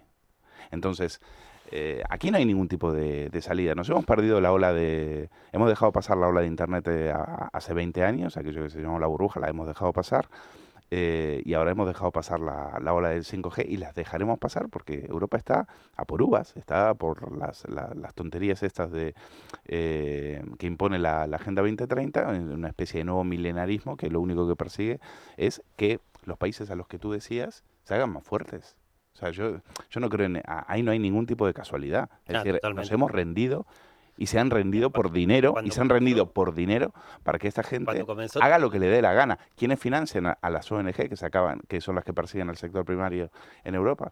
Mira, cuando comenzó todo el desarrollo tecnológico, la era de Internet, etcétera, fue famoso el Silicon Valley en Estados Unidos. Hace ya mucho tiempo que en Estados Unidos las noticias sobre desarrollo tecnológico escasean. Hemos tenido la última con Elon Musk y también le ha caído encima la del pulpo, porque Elon Musk ha encontrado un sistema a través de microchip de conexión directa con el cerebro, cosa que desde el punto de vista de medicina abre una puerta a una nueva generación de que controles epilepsias, que controles desarrollos eh, celulares, etcétera. Es una Por puerta ejemplo, entera. personas que recuperen la movilidad de las Totalmente, extremidades. o sea, bueno, pues le ha caído la del pulpo, que si un rico, que si un no rico, pero nos hemos vuelto todos locos. Es de los pocos desarrollos rollos que se han escuchado últimamente en Estados Unidos. ¿Por qué? Porque están incorporando todas las tesis nuestras de bombardeo al desarrollo personal, al desarrollo privado, al Porque desarrollo Elon Musk tecnológico. No es de la bandita de Bill Gates. No, no, totalmente, estos. totalmente. Eh, Y hay, y hay que ir a por él porque compró Twitter precisamente para acabar con el, con el totalitarismo. Y mientras China de izquierdas en las todo. redes. Se te queda la industria, se te queda la tecnología, se te queda. Yo, simplemente la gente que, que se haga una pregunta. Eh, si en China se trata como se trata a la gente, que se les trata como esclavos, ¿cómo tratarán a una vaca? Bien, pues enviemos la ganadería a China, que seguro que las vacas van a ir con Wallman, con cascos, van a tener acceso a Netflix y a Amazon Prime, seguro, vamos, seguro, no me cabe la más mínima duda. O sea, estamos exportando al peor país con mayor capacidad de exportación de una dictadura totalitaria comunista a todo el planeta, estamos exportando todos los sectores productivos. Maravilloso, creo que nos va a ir de maravilla. Voy a... eh, Cierre, cierre usted este tema porque Sí. quiero que hablemos de la ley de amnistía. Ah, muy bien. Pues mire, em, lo que digo es que Europa se está comportando, o, o- o parece, eh, evoca lo que hacía las eh, petromonarquías árabes cuando, cuando empezaron a, forrarse con el petróleo, que fue decir, mm, bueno, eh, tengo dinero, que, lo- que me hagan todo. Cuando digo me hagan todo, en Arabia Saudí la fuerza laboral era extranjera. Lo- la fuerza mm, mm, militar pero la ponía allí. Estados Unidos. Pero estaba allí. No, pero aún así, pero es que digo, aquí encima está fuera, pero es que es de locos. es que además, ¿qué sucede? Que de repente los árabes dijeron, ah, no, no, que, que esto no consiste en tener dinero. Es decir, al final te ordenan el mundo si tú no tienes las capacidades de todo tipo que te permitan defender tu posición. Hay un libro buenísimo de, de- de Bernard Lewis que hacía una que se titula ¿Qué ha pasado? Bernard Lewis era un arabista extraordinario y te cuenta cómo los, eh, el mundo árabe musulmán siempre ha tenido una idea de superioridad respecto a Occidente. Hasta que eh, eh, son derrotados, no- recuerdo ahora en qué momento, en qué batalla mm, fundamental hace parar el reloj y los musulmanes dicen, uff, algo, un momento, ¿qué pasa? Que esta gente tan inferior nos está ganando. Y de repente dicen, ah, bueno, pero no pasa nada, les copiamos las tecnologías y seguimos siendo superiores. Sigue teniendo esta mentalidad de, esta panda de infieles no valen para nada, pero oye, mira, esto les, les gusta hacer barquitos y son arquitectos y estudian los chicos estos, que son unos animales. Darles dinero.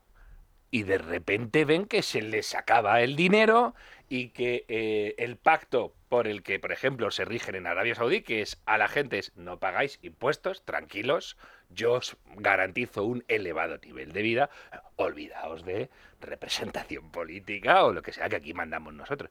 Cuando tu renuncia a ese, de- a ese tipo de capacidades acaba afectando a tu economía cuando espabilas y no es casualidad que Arabia Saudí esté haciendo esa transformación de generar ciudades nuevas desde cero, permitir a las mujeres conducir, etcétera, porque ven que o empiezan Comprarse- ellos, comprarse la- ellos comprarse toda la industria del entretenimiento y, no, entera. y empezar a hacer ellos para no depender. El, el problema que tienen es que ven que dependen de los demás en todo momento. Bueno, pues Europa, alucinantemente, parece que está en la misma, reflexión. Esta Europa que pierde productividad, que está teniendo un problema brutal de transformación demográfica, que eh, eh, eh, la política es patada hacia adelante y ya veremos qué pasa en el futuro y de repente el futuro ya está aquí, te encuentras que Londres parece Karachi cuando se manifiestan contra Israel o cuando celebran el, el, el, el- eh, o, cualquier festividad y, y- de repente dices,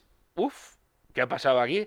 ¿Y cómo vamos a copar o a eh, dotarnos de puestos directivos, etcétera, si eh, tenemos esto aquí metido y no, no está preparado para los desafíos de la modernidad? Bueno, pues Europa parece ser que se cree que puede ser Arabia Saudí y Europa cada vez pesa menos, incluso económicamente, cuando ellos pre- se pretendía, eh, la fuerza que tiene Europa es que económicamente va como un tiro y que el nivel de vida europeo es incomparable con el resto del mundo. Y cuando ves que, te- que eso va menguando y que de repente Corea del Sur tiene un nivel de vida que no tiene el 50% de Europa, Por no hablar de Hong Kong. Pregunta, pregunta, ejercicio de agudeza visual. ¿Por qué Arabia Saudí o Emiratos Árabes lo primero que han hecho es eliminar el IRPF? Eliminarlo, no es que lo tengan en tipo cero, es que no tienes que declarar los bienes, porque lo han convertido en un paraíso fiscal de atracción del talento. ¿Por qué quieren al talento? Porque quieren todas las empresas punteras allí. ¿A quién se la van a robar? A nosotros. Es fácil de ver, ¿verdad? ¿Cómo nos están robando el fútbol? Ahí está. mismo. Iba a poner, Se lo ese llevan es el mejor íntegro, ejemplo. El se lo llevan íntegro. Exacto. ¿Dónde jugamos la Supercopa de España? Claro. O sea, y nos están mangando. a ¿Por Arabia ponen la Saudí, Supercopa de Arabia Saudí? La Supercopa China. de Riyadh o como se llame. Y aquí preocupados por el aire acondicionado de las vacas. Y la Europa sin jaulas y la Europa sin pieles. Muy bien. Unas prioridades maravillosas. Las propias eh, cuestiones. eh, el otro día, no no sé si os lo comenté el otro día, eh, un reportaje con el ganadero más joven de España, que es un chaval que está en los picos de Europa que tiene veintipico años. Que le han matado 100, 100 ovejas, no sé si en dos o tres años. Los lobos. Y leías el reportaje y se te caía el suelo y dice, es que esta gente, estos que vienen a mí a decirme cómo se hace la vida en el campo, eh, no reparan en este detallito. El lobo es listísimo. Y el lobo entra, dice. El lobo entra. Si a mí me obligas a tener a las ovejas en un apartamento rural para que se lean cuentos ellas para por las noches y acaben Pero, durmiéndose pero además- contando ovejas, el lobo entra y me mata a todas las ovejas a la vez. Mario, pero la oveja suelta y el mastín, que por lo visto no debe ser animal, según los ecologistas, no, ese restringido atado. Pero atado tampoco, porque no le puedes poner la Europa sin jaulas. Entonces sácalo de la jaula. ¿Pero dónde lo pongo? No lo puedo tener en la finca, no lo puedo no tener en la jaula. a- a no lo puedo tener con la cuerda. ¿Qué hago? ¿Le compro un libro de sudokus? ¿Qué hace el mastín? ¿Lo apunto a una universidad a distancia? O sea, es tal majadería, perdón por la expresión, es tal majadería que a lo que llevan es a lo obvio. Mira. Quieren el cierre de las granjas. Punto final. Del mastín me recuerda. Vi un anuncio un día en Facebook donde un ganadero decía: Voy a. eh, eh, regalo un mastín. Y decía: Por favor, que no me vengan estupendos de la. De, de la al ciudad". gimnasio, por favor. Es que. Eh, eh, estos mastines son de los que matan perros, eh, es decir, es que es de defensa. perros no, lobos. Es de- no, o per- eh, que venía a decir, no os pretendáis hacer turismo rural y os creáis que vais a tener a, a Chispita en casa porque es un mastín. O sea, es que esto está hecho para lo que hacen los mastines, que es como te acerques a donde tengo que el cubrir, te la- como al- las manos. El mastín a la oveja le falta que le haga la manicura. Claro, y a los fíjate. dueños y a los dueños le falta hacerle un, un masaje. No, es que eh, además- y cur- Pero contra el que va es contra el que va a comerse el ganado. Claro, para eso está el mastín. Bueno, pausa publicitaria. Yo había dicho que quería hablar de la amnistía, que don Mario caso, no lo ya interesante- cerrara este tema de... que la Pausa publicitaria y hablamos La de la amnistía, hombre.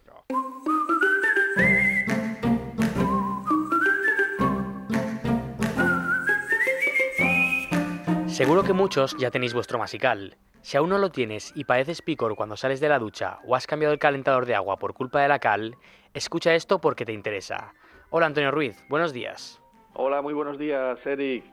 Pues efectivamente, te interesa porque Masical es el dispositivo antical de tratamientos de agua que consigue que la cal no se vaya pegando por donde va pasando el agua y al mismo tiempo va ir eliminando esa cal que se ha ido acumulando dentro de los conductos por donde el agua pasa, consiguiendo recuperar el caudal de agua perdido en aquellos grifos por donde antes ya prácticamente salía poca agua, consiguiendo al mismo tiempo que los electrodomésticos de nuestra casa, lavadoras, calderas, lavavajillas, etcétera, etcétera, tengan menos averías y duren mucho más tiempo. En viviendas, comunidades de propietarios, cafetira- cafeterías y en piscinas podemos colocar masical, ¿no es así Antonio?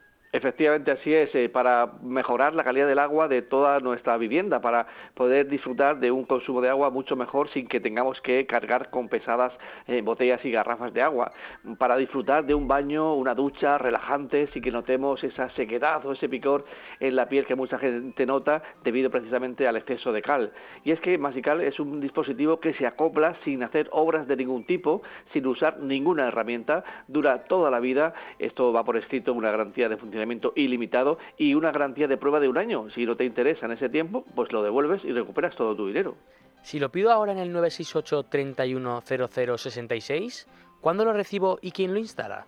Pues lo vas a recibir este martes, lo puedes recibir perfectamente un par de días, eh, lo colocas eh, tú mismo, tú misma, en, en, un minuto nada más. Está diseñado para que todo el mundo lo pueda colocar sin haberlo visto nunca y sin llamar a ningún técnico. Tenemos diferentes modelos dependiendo de la dureza del agua de cada zona, claro. Masical Hogar, que es el modelo para aguas duras, o Masical Premium, que es nuestro modelo superior para aguas muy duras.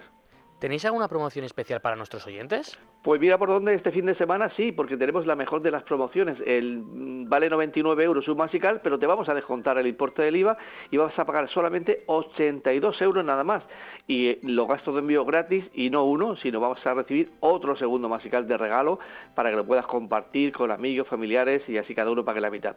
Hoy, promoción especial con descuento del IVA, solo 82 euros, dos masicales al precio de uno y los gastos de envío gratis. 968 31 00 66, ahí nos tienes que llamar, 968 31 00 66 o si lo prefieres en nuestra página web masical.es. Ya lo saben, 968 31 00 66 968 31 00 66 o en masical.es.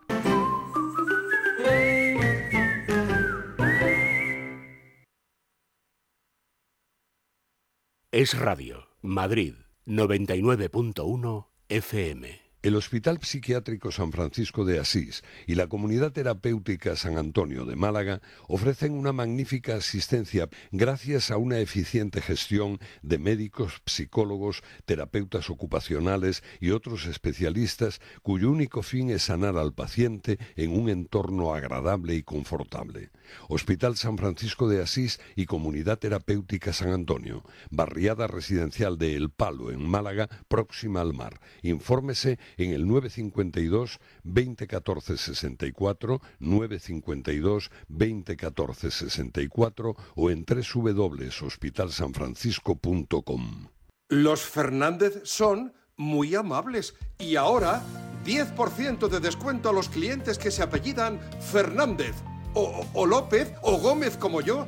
10% a todo el mundo. Ah, además, limpie e higienice su hogar y pida su regalo. Los Fernández, General Martínez Campos 29, 91 308 5000.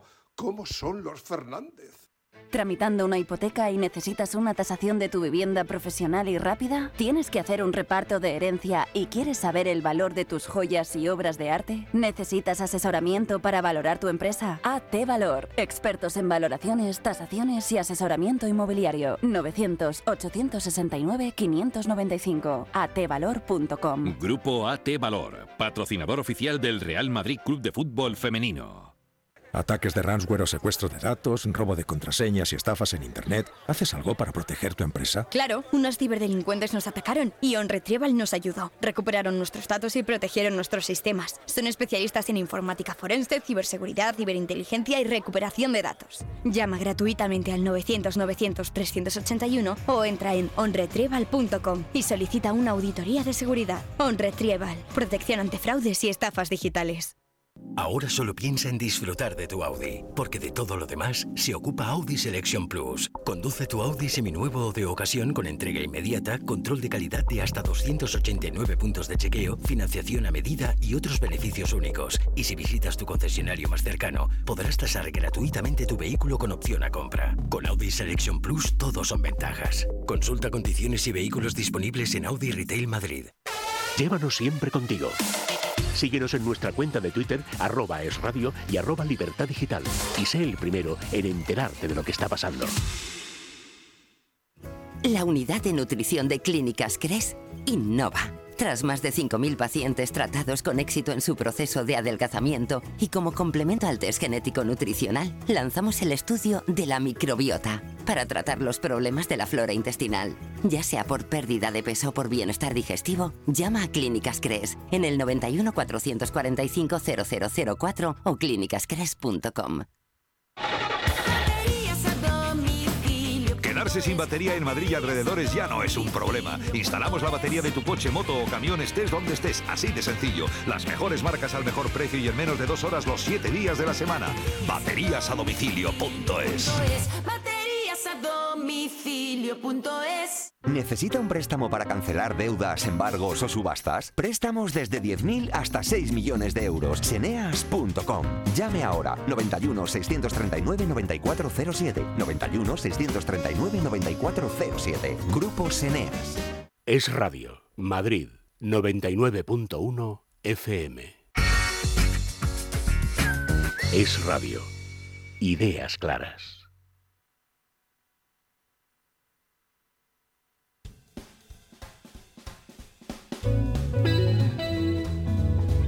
Sin complejos, con Luis del Pino. Es Radio.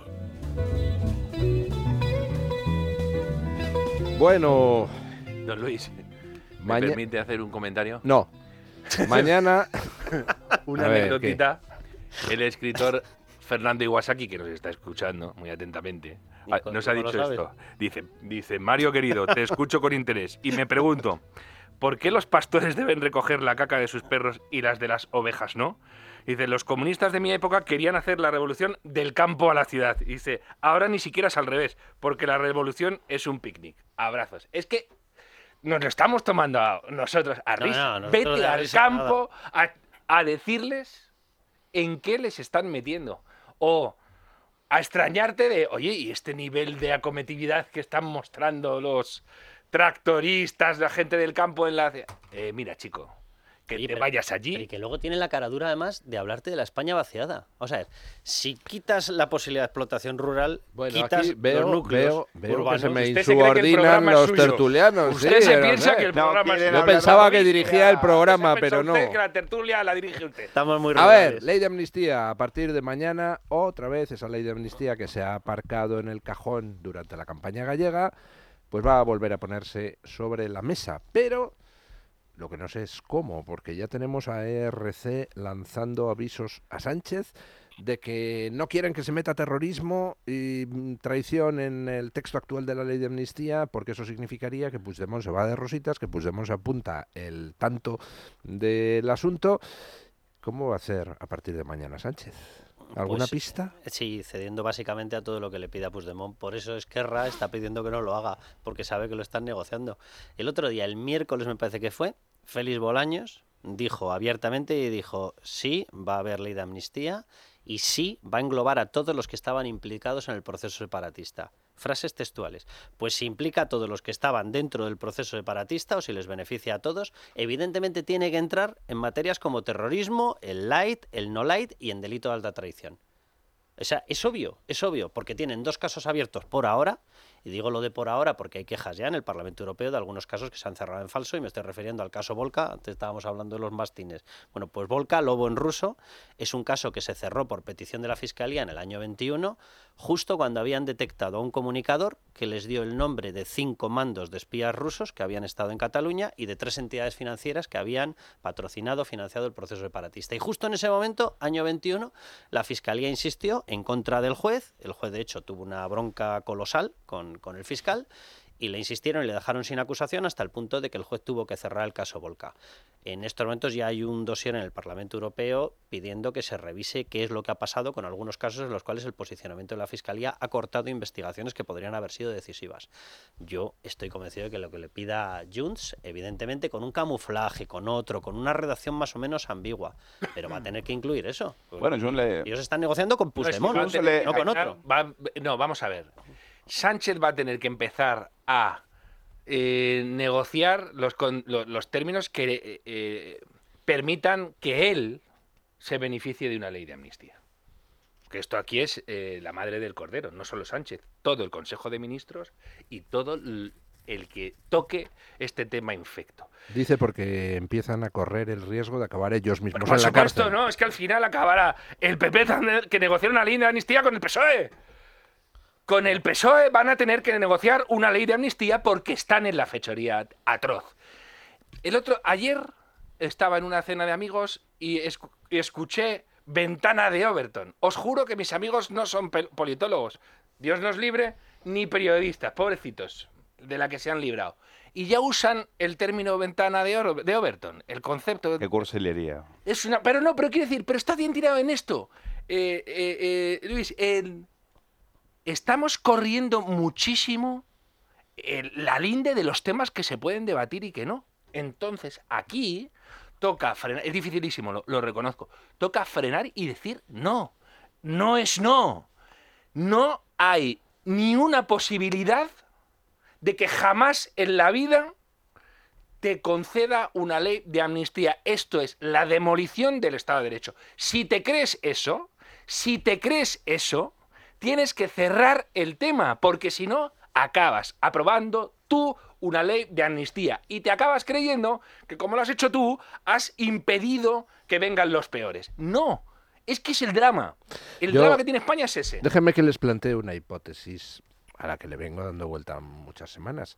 ¿Y si la ley de amnistía es un trampantojo? ¿Y si lo que están negociando en Ginebra Sánchez y Puigdemont es conceder la independencia judicial de facto a Cataluña, que sería la única manera en que Puigdemont se libre? Yo- creo que son las dos. ¿eh? Igual que la negociación del referéndum ilegal, es- se está trabajando a través de las dos vías. Una, que es la que quiere Junts y la que quiere Esquerra y la que quiere Bildu, que es que la defienda el gobierno español. Y tiene una explicación el por qué lo defienden ellos. Ellos saben que es una voladura constitucional plena y saben que la única forma de defender en Europa una voladura constitucional plena es que ponga encima de la mesa todo el peso un país con potencia, con capacidad, aunque cada vez tengamos menos, pero no dejamos de ser la cuarta economía de, la UE, que presione para que eso sea admitido. Es decir, que te meta un factor de presión política muy fuerte y te condicione otras materias, como materias agrícolas, como materias de inmigración, a cambio de que se lo tengas que dar. Por eso lo piden ellos. Pero es verdad lo que usted dice, que se está trabajando una vía alternativa, y es efectivamente una independencia judicial, de forma que esos casos pasen a ser juzgados por ellos, y en el caso del referéndum, que se introduzca esa potestad a través de una reforma de los estatutos de autonomía, de forma que fuesen ellos los que convocasen un referéndum separatista medio camuflado, y argumentando que no puedes entrar porque estarías invadiendo competencias autonómicas, dejarles que hicieran lo que quieran. Ahí la pequeña cuestión es que los separatistas quieren la versión A, quieren que se implique el gobierno español. Porque el gobierno español sí tiene capacidad de presión dentro de la UE. Por eso que estoy comentando, porque podría mezclarte otro tipo de cuestiones. Si tú quieres que yo pase a tener un mayor control en inmigración, me tienes que dejar que destroce España. Así de, así de básico y así de bestia es el tema. Por eso ellos quieren que se implique Pedro Sánchez. También hay una tercera cuestión, ¿eh? O sea, Pedro Sánchez ya ha conseguido su primer paso, que es el que quería, la investidura. A partir de ahora, él considera que nunca jamás van a apoyar Junts, Esquerra, Bildu, PNV, etcétera, que no van a apoyar una moción de censura. Eh, de forma que cuidado porque también Pedro Sánchez en el fondo está jugando también a engañar a sus propios socios. Él ya está, ya tiene el Falcon, el jamón 5J, la Moncloa y a partir de ahí día a día. Aquí el pequeño problema es que en el camino hay una cosa que se llama España que, está viéndose literalmente destrozada. O sea, ya tenemos la triple corona, mayor tasa de paro general en mujer, en niños. Ya tenemos la corona de mayor tasa de pobreza absoluta infantil en toda la Unión Europea. Ya tenemos la corona de pérdida de poder adquisitivo en todo. Tenemos la corona en destrucción de empresas. Es decir, tenemos ya todas las coronas máximas que podríamos tener. Somos ya el segundo país más caro en creación de empleo. Solamente nos supera Francia, pero Francia genera una mayor seguridad jurídica, con lo cual combate los costes con un atractivo. Nosotros no tenemos el atractivo de la seguridad jurídica. O sea, va repasando todos los indicadores y es una auténtica barbaridad la posición en la que está quedando España. Eh, es- Deje, deje usted hablar. Es don verdad, Luis Luis, ¿quiere usted Valcarce, hablar? le tienen ustedes acogotado. No, no, no, no. no, Ah, no, por Dios. argentino que no habla, Para que, toma después, ya. para que después digan que los argentinos la cazadora hablamos y demás. frío. Pero de verdad que escucha- escuchando a, a mis dos compañeros, pero es verdad que, eh, que estoy, estoy de acuerdo con, con, lo, con lo- con lo que se, con lo que se está comentando, con la única diferencia que yo no sé qué va a pasar de... de- yo no sé si esas negociaciones van, eh, van tan bien. Yo no tengo la sensación de que esas negociaciones vayan vayan tan bien, al contrario, yo creo que de aquí al, al día 20 se, eh, puede haber un puede haber un panorama bastante eh, pueden pueden cambiar mucho las cosas A ver, a Eh, ver, es verdad que explícite aquí usted está eso. no eh, es verdad que están a ver desde Junts están diciendo que oiga si estos creen que nosotros vamos a decir que sí a la misma ley de amnistía que acabamos de, de decir que no en la última votación pues que se lo vayan pensando. Eh, amagan con un, apoyar al PP en una moción de censura. También eso se ha puesto sobre la mesa. Eh, o me ponéis todas las condiciones o, esto, eh, o el gobierno de Sánchez se va, olvídate de presupuestos, olvídate de todo. Entonces yo creo que, y están jugando a eso, están jugando también, hay toda una serie de ahí de espejismos o de postureos o de, o de faroles que se están tirando entre ellos, eh, como la carta de Puigdemont eh, amenazando con revelar eh, algunos encuentros o algunas historias que, que pusieron muy nervioso también al, al Partido Popular. Entonces, eh, yo creo que está, está muy... Hacer ahora algún tipo de pronóstico sobre lo que puede pasar es bastante, eh, bastante arriesgado. Yo no veo que esas negociaciones vayan, vayan para nada bien, pero después de lo que he visto de, de agosto hasta ahora, con lo que se votó en la mesa del Congreso y demás, eh, yo creo que van a ser, el PSOE está, eh, como, como, como ha hecho, como ha hecho siempre, es capaz de entregar el Estado de Derecho, de entregar eh, la impunidad absoluta a- al independentismo, al golpismo, para que ellos eh, puedan seguir en el poder, y los otros no van a dejar pasar una oportunidad como esta. Por más que vayan por ahí diciendo que sí, que bueno, que las relaciones, eh, que no se fían de Pedro Sánchez y demás, pero a mí me cuesta pensar que van a dejar pasar una, una oportunidad como esta. Yo no creo, Carlos, que en Europa lo tengan fácil. Explicar cómo en Europa, cómo has dejado una entrar a los rusos para que te que- No, porque en Europa hablas de. Putin y se ponen, bueno, se ponen de uñas. Entonces, yo creo que no, ¿cómo explicarlo de la trama rusa? ¿Y cómo explicar que vas a absolver el, el- el terrorismo en cualquiera de sus formas para liberar a este tío, a un tío que en, en la Unión Europea es un apestado, es No, por eso, un absoluto apestado, estoy totalmente de lo tienen, lo tienen, lo tienen muy difícil. Por lo tanto, ser pronósticos, eh, el partido ahora para mí está, eh, está bastante empatado. Mira, es que hay un factor de irracionalidad que no se tiene en cuenta habitualmente y que es crucial en esto. Eh, por ejemplo, hay gente que te dice, ojo, que se, fa- eh, que se ignora el hecho de que este tío está zumbado, dice, ¿no? hablando de Puigdemont. Mirad, hay una cosa... Son, más malos Sí, que cualquier otra ojo, cosa, ¿eh? pero hay una cuestión, porque ellos mismos han dinamitado algo que en los hechos les estaba resultando muy productivo. En los hechos, Cataluña era una suerte de Estado independiente. En los hechos. Es decir, eh, los niveles de descentralización que había, alegrado- que había logrado eh, Cataluña harían palidecer a un lander eh, alemán. Ellos no quieren eso. Digo, pero claro, es. No, no, el problema. Digo que en los hechos. La desaparición fáctica de la España institucional era un, era un hecho, y es un hecho en el Es País. Vasco, en buena parte ya de Navarra y en Cataluña, y de repente se estaba haciendo una separación natural de, de- de los territorios, y a lo mejor podrían quedar al final ligados, porque los estados-nación, en la deriva que ah, lleva Europa en los últimos lustros, está haciendo que, o estaba pre- pretendiendo que se convirtieran en insustanciales porque se iba a un Estado federal europeo, etcétera. Y de repente estos han dicho, no, no, no, no, no, no, que nosotros queremos lo de antes, independencia formal con fronteras, con el- y, y- esto decían, pero sí, los ten- lo tenéis ya. Si, oye, mirad lo que pasa cuando con las sentencias del Tribunal Constitucional que os obliga a dar enseñanza en español. ¿Qué hacéis con ellas? ¿Os las pasáis por dónde? En los hechos eran independientes. Y de repente No, no, llega un tipo y dice que no, que no, que es que yo quiero... Mario, tenían mucho mejor que una independencia, porque tenían Claro, una independencia de pagaba España. actuación financiada Claro. por toda España. pagaba España. Pero, pero eso es un análisis racional del nacionalismo. El Por nacionalismo digo es esta- irracional. Es, Pero es- irracional. Claro. Pero mira, por Es eso Luis, irracional. cuando dice, ya, pero es que precisamente eso también les lleva a que en momentos donde lo tienen todo, de repente un tipo dice, no, no, peto esto. Y, ¿os acordáis? La CUP, ¿os acordáis de la CUP? Y, y- y- y los nacionalistas diciendo, ¿pero qué hacen estos tíos? No, no, que quiero que se vaya más, que no sé cuánto. Y, decían, que lo petan, lo petan, porque están en un nivel de delirio salvaje. Bueno, ¿sabéis? ¿Os acordáis de quién estaba callado como eh, una puerta eh, en 2017? El nacionalismo vasco, porque decía que me están tirando el chiringuito abajo, que me van a tirar el cupo a- abajo, que me tiran mi sistema de auto... ¿Habéis ido al País Vasco? ¿Habéis visto algo que os recuerde institucionalmente a España en el País Vasco? Y eso se lo estaban cargando estos porque estaban haciendo una revolución del siglo XIX, con gente en la calle y un tío proclamando la República. ¡La República! ¡No me jodas!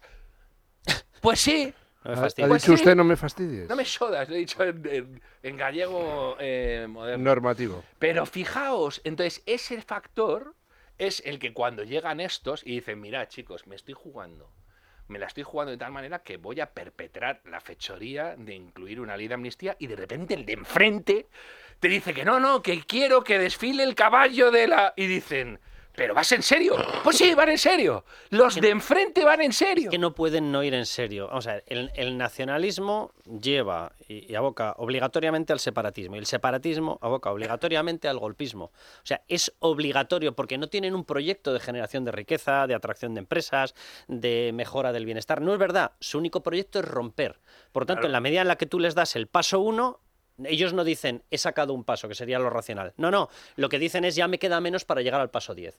Es, es la forma irracional de ser de un nacionalismo que es irracional al 100%. El nacionalismo se basa y surge, y dice la gente, surge de la derecha. Vamos a ver, surgió de capas que tenían más industria, más riqueza, etcétera. Si hubiese sido racional, desde el primer momento hubiesen dicho, nos tenemos que contentar, porque ya vivimos mejor. No, no, de ahí que pasaron al racismo.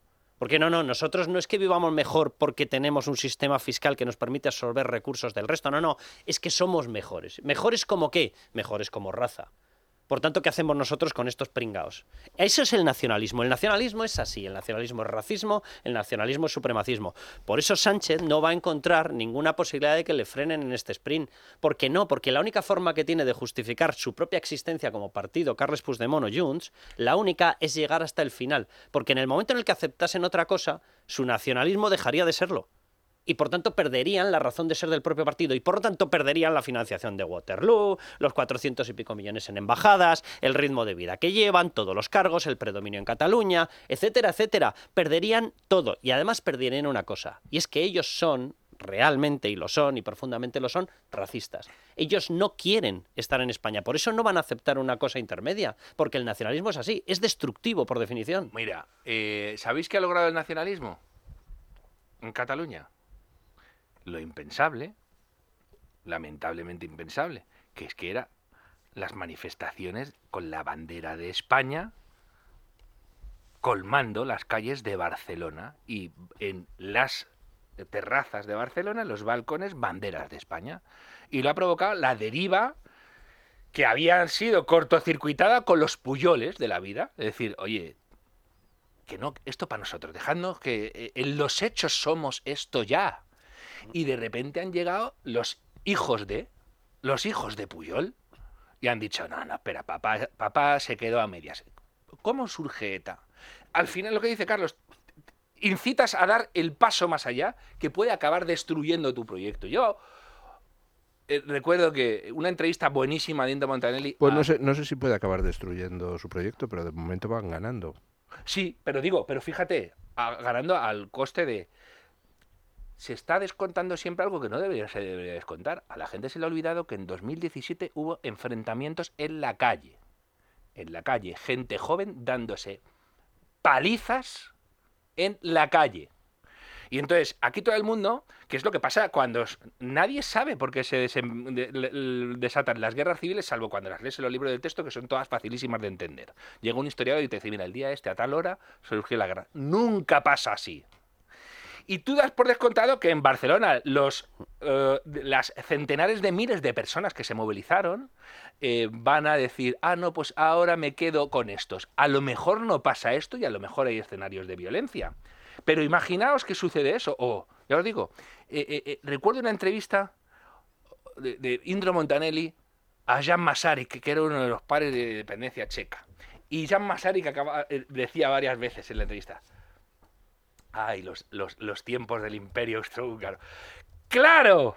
Ojo, amigo, cuando eres la élite que, que, que manejaba los asuntos de una zona y precisamente por haber llevado más allá de la linde tu Es que no eh, pueden ideal retórico, llevas a tener verdaderos problemas con eso. Ojo, y además convendría trasladar ese mensaje en Cataluña, porque incluso están jugando en independencia sin pagar los efectos. ¿Qué territorio va a soportar la fuga de miles de empresas sin resentirse? Uno que está mamoneando la independencia con el Estado del que no se independiza. pero Acabaron habría que lanzar a Cataluña el mensaje, decir, ojo, porque estáis convocando al mal. Y luego cuando vienen los problemas, todo el mundo dice, ¿cómo porque- hemos llegado a Claro, esto? ¿Por qué buscaron a Rusia como Estado financiador? Porque era el único que podías encontrar para sostener la debacle que iban a provocar. Y de hecho, eh, en las propias investigaciones, en el caso Boló, aparece perfectamente descrita la mecánica. Que la gente dice, no, en una reunión se ofrecieron 10.000 soldados, que por cierto no eran soldados, eran mercenarios. Era el grupo Wagner, casi seguro. Eh, es decir, se ofrecía matones metidos para controlar una dictadura en Cataluña dependiente de Rusia. Eso es lo que estaban implantando.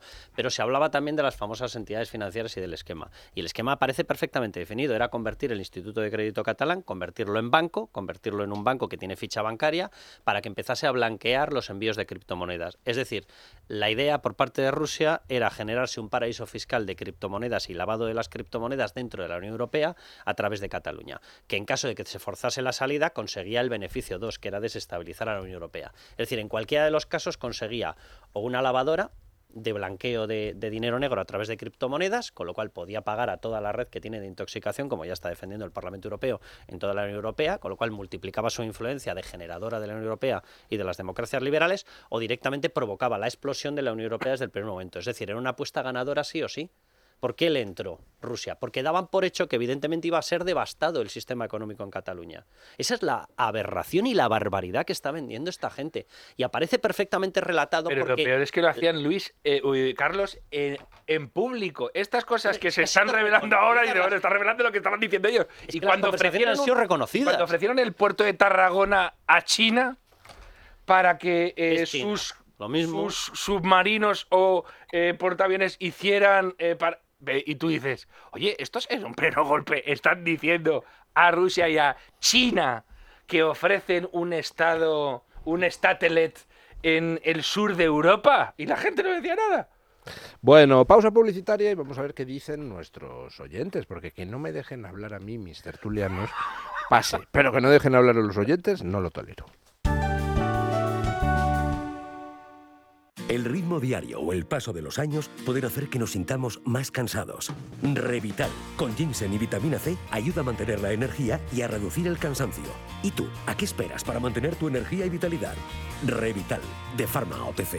Este domingo, Y Galicia vota, Galicia cambia. Os pido votar por el Partido Popular, os pido votar por Alfonso Rueda y os pido votar por Galicia. desde las 8 en punto de la tarde, Votade a sumar, votade a Marta. Hai que coller a papeleta do BNG o próximo 18 de febreiro. Galicia decide. Elecciones gallegas. La noche electoral con Juan Pablo Polvorinos. En Es Radio. Todos los seres padecemos a lo largo del año algún tipo de dolencias más o menos graves, gripe, contracciones musculares, alergias.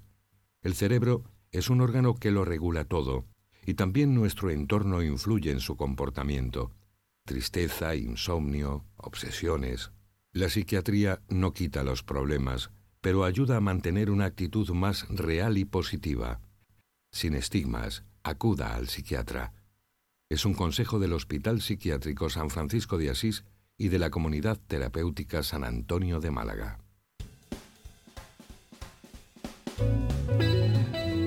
Sin complejos, con Luis del Pino. Es Radio.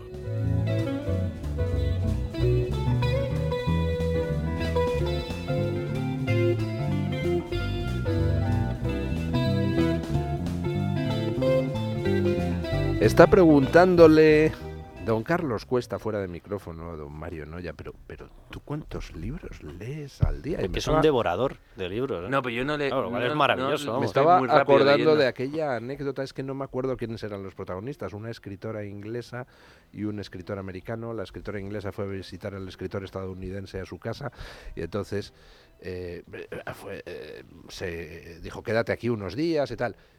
El escritor americano se marcha y entonces dice, bueno, para que no te aburras, si no quieres salir a dar una vuelta por Nueva York, te dejo aquí unos cuantos libros y le dejó una docena. Y cuando vuelve a la hora de comer dice, no, ya me los he leído todos. Sí, ¿no? bueno, pues eso es Mario, ¿no? Ya, no sé los que lee al día, pero el 100, 200. monstruo, de- las galletas, de los libros. Bueno, ¿qué dicen doña Carmen Carbonell, nuestros oyentes? Hoy teníamos una tuit encuesta que quiero que se pronuncien los tertulianos. Sí, yo he dicho esta mañana que era de las más difíciles que hemos puesto en este programa. La pregunta era, ¿cuál es, según usted, el principal problema que tiene España en estos momentos? La palabra clave es principal, porque hay mucha gente que ha respondido, hombre, es que las cuatro son válidas. Sí, sí, pero el principal. Yo estoy muy orgullosa de nuestros oyentes porque han hecho el mismo razonamiento que he hecho yo esta mañana. He dicho, la, la suma de las cuatro es el principal problema de España y luego, eh, eh, eh, como se suele decir, he razonado la respuesta. Bueno, las cuatro opciones que se plantean son la economía, la unidad nacional, la inmigración ilegal o el deterioro institucional. ¿Cuál es el principal problema que tiene España en estos momentos? A ver, La, pronúnciense. la unidad nacional. Es que de ahí, de hecho, viene el resto. Fíjate que lo iba a haber calificado sin dar la opción, hubiese dicho patri- la pérdida de patriotismo. A ver, don Luis. Yo estoy seguro que si salimos, no sé, si salgo a la calle, a mí el primero que me sale decir es el de la inmigración ilegal. El, de, la- el deterioro institucional es gravísimo, es gravísimo y es muy preocupante. Pero viene de la pérdida Pero- de defensa de la unidad nacional. Pero el, el tema de la inmigración ilegal es lo que está matando a Europa. Inmigración ilegal, unidad nacional. ¿Y usted, don Mario? Deterioro institucional, pero están, eh, eh, eh, está muy, muy, muy, muy ligado con el de la unidad nacional. Somos una soberanía nacional Mm. y en el momento que te cargas el concepto de soberanía nacional, todas las instituciones que tienen que defender la soberanía nacional, pero lo digo, esto no es... Pero, pero, ojo, porque don Mario está estableciendo el nexo causal inverso que- al que está estableciendo usted. Mm. Usted dice que todo lo demás deriva de la unidad nacional. De la pérdida de don de Mario dice nacional. todo lo demás deriva No, no, yo del entiendo- deterioro no, institucional. No, no, comparto lo que dice Carlos, pero creo que el, prin- el problema, es decir, la cuestión de la unidad nacional, como tiene que ver con, con- con sentimientos y con demás, eso te va a llevar, te lleva mucho trabajo hacerlo, rehacerlo, etcétera. Pero el deterioro institucional es lo que puede llevarse por delante la unidad nacional. es una etcétera. consecuencia. Sí, sí, pero el Está problema. todo muy ligado. Claro, el- es, por eso he dicho que está muy ligado. Va todo muy ligado. Pero el problema es que tú ahora mismo tienes una- un nivel de destrozo institucional que va a costar la de Dios eh, rehacer. Porque te has- estás volando la Constitución, estás volando todo sabiendo que ahora mismo no hay manera de generar consensos. Es decir, imagínate, la Constitución, ¿qué se puede decir la Constitución? Mil cosas buenas y muchas cosas malas pero tenía un nivel de consenso en un país, en una circunstancia dramática como Te genera un finales de marco los con el que 70, poder funcionar. que ha funcionado. Y tus padres eran los que le estaban matando, no tú, tus padres. Y tú le estás diciendo a papá cómo hacer hijos. Bien, pues hemos acabado con eso y no hay manera. ¿Cómo, ¿Cómo recompones la institucionalidad en España? Si no hay mayorías parlamentarias posibles, porque las únicas posibles son de los que quieren reventar la nación. ¿Cómo llegas a ese consenso? Claro, Con un por eso- amor por la unidad nacional. eso digo. O sea, el proyecto común es lo que te permite derivar de ese árbol todas las ramas. La protección de tus fronteras también. La generación de un entorno de esfuerzo y de sacrificio que te genera riqueza económica también. La generación de unas instituciones que defiendan ese proyecto también. ¿Qué han dicho nuestros oyentes, Pues, doña don Luis, Carmen? fíjese, yo creo que ha habido un interesante debate en redes sociales, un poco en relación co- con, lo que estamos diciendo en esta mesa. Han votado 2.539 personas y de momento va ganando con un 61% de los apoyos el deterioro institucional y muchos hacen la justificación de que es precisamente por el deterioro institucional por lo que tenemos problemas en la economía, hay una falta de unidad nacional y se está permitiendo esa inmigración ilegal. Segunda opción más votada, la que decía don Luis Valcarce, la de la inmigración ilegal. La gente está muy preocupada y considera que es uno de los grandes problemas que tiene España en estos momentos. La tercera opción más votada, con un 16% de los apoyos, la unidad nacional. Y por último, un 3%, la economía. La pela es la pela, el 3%. decir ¿eh? 3%. Que están ahí. Yo creo que tú manipulas las encuestas para poder decir 3%. Por supuesto, por supuesto. Una ¿Cómo me cuestión- conoce? O sea, lo que más percibe la gente en el bolsillo, evidentemente, es el deterioro económico. Somos el país con mayor pérdida de poder adquisitivo en cinco años de toda la Unión Europea y, sin embargo, lo pone en el último. Es decir, Porque lo perciben como derivado de otras cosas. Claro, ¿es realmente uno de los principales problemas? Pues quizás sea, como dice don Luis, una consecuencia ¿no? de, de los anteriores. Igual dice bastante de la audiencia del programa, ¿eh? de los que han votado. ¿eh? Sí, y lo- son capaces de identificar el origen, aunque Mm. supuestamente les implique menos daño directo que el deterioro económico. Y entre comillas, lo, lo importante es que, es son que- esos valores, ¿no? Este Y que- programa lo escucha gente inteligente. El Sí. programa no, no vive. No, no, no. Los, oyentes del programa no, no viven de paguitas ni nada por el este- estilo. en Saben este- muy bien lo que cuesta ganarse. En este, ganarse programa se, en este programa no se eructa Por en ejemplo, antena por ejemplo. como en Radio Televisión Española ¿No Se viste? le llama icono, Inés icono Fernández, presidente. y además dice, ojo con echarme, que dependen seis personas de Seis- mí. seis salarios, Seis personas, seis seis salarios. No me digas, Inés, de verdad. Y por eso te tenemos que escuchar eh, eructar y decir a la gente no volquéis de chorro. Y decir... Bueno, Inés, vito- eh, Inés no por nada pidió eh, el voto el voto progresista, Ah. el voto de izquierda para en las últimas elecciones. Para ese icono, ¿no? Ese presidente icono, icono. El voto El problema de Inés es que la pagamos con el- por esta de- este, este deterioro institucional es que de nuestros impuestos tienen que ir a pagarle el, el sueldo a esta elemento. Bueno, antes de ir a los comentarios que han dejado en nuestro WhatsApp, dejadme que os recuerde que tenemos cobertura especial hoy precisamente para seguir esas elecciones gallegas en el radio, ya que Radio Televisión Española lo aparta a un segundo canal. Nosotros vamos en el radio, en Libertad Digital y además en YouTube. Juan Pablo Polvorinos a partir de las 8 con los mejores analistas, como por ejemplo don Carlos Cuesta, que está aquí a mi lado. También va a estar Federico Jiménez Los Santos, Raúl Vilas, eh, Manuel Llamas, Cristina Losada, Pepe García Domínguez y por supuesto conexiones con las sedes. Ya lo saben, si lo quieren ver por la tele, en YouTube lo van a seguir muy bien y por supuesto en la radio aquí en esta casa, en el radio a partir de las 8 con Juan Pablo Polvorinos. Y ahora sí vamos con los comentarios de WhatsApp que ha recogido mi compañero Eric Gutiérrez. Las cuatro opciones merecen ser votadas, pero la cuarta es la clave, porque con unas instituciones fuertes, con un gobierno leal, el resto tendrían solución bastante más fácil. El problema principal, los políticos que tenemos en general, eh, en todos los colores. Yo diría que el deterioro institucional, porque eso es la base de todo, como si fuera la cabeza. Y si la cabeza va mal, estropea todo lo que encuentra a su paso, todo ya va mal. Para mí el principal problema que tiene España en estos momentos es la inmigración ilegal. España no puede permitirse que todos los días vengan inmigrantes ilegales porque no tiene capacidad para ello. La unidad nacional, porque muchos de los que votan al PSOE E no saben, no se creen lo que está haciendo Pedro Sánchez. Se creen que eso no va a pasar aquí, que estamos en Europa y no lo van a consentir. Y están equivocados. me, me inclino pues por el deterioro institucional. Pero realmente yo creo que el principal problema que tiene España actualmente es que la verdadera oposición no la quiere votar el pueblo. El problema de España es Pedro Sánchez y sus secuaces. la unidad nacional, pero yo hubiese añadido un quinto apartado más al problema de España, que es el presidente de gobierno. Bueno, muchísimas gracias a todos los oyentes que han participado en la encuesta y que nos han enviado su opinión a través del contestador para mensajes de audio WhatsApp. Gracias, don Luis Valcarce. No, por favor, ha sido un placer. Sobre todo escuchar a, a Mario Noya y a, y a Carlos Cuesta siempre. Sí, hoy siempre usted ha es estado un menos. Yo he venido más en, en papel de, de oyente. Yo he sido un oyente más. hoy. Hoy era, hoy era el día de los antiluises, a mí una- tampoco me han dejado hablar. Usted y yo hemos pintado muy poco en esta tertulia. Luisofobia. Luisofobia. Hemos, pintado muy Don poco. Mario, muchas gracias, pero usted no se me vaya que nos tiene que decir qué hay que leer. ¿Cuál de esos 200 libros que leyó Sí, ayer sí. nos recomienda? Muy bien, muy bien. Pausa publicitaria y a ello. La doctora Iradier, especialista del Instituto de Microcirugía Ocular, IMO, Grupo Miranza, realiza en Madrid cirugía premium de presbicia y catarata. Si desea eliminar sus gafas de vista cansada o nota que con la edad pierde visión, la doctora Iradier le realizará el tratamiento para recuperar la agudeza visual y nitidez de la juventud con la mejor lente intraocular y la técnica más segura y eficaz. Doctora Iradier en IMO, Grupo Miranza.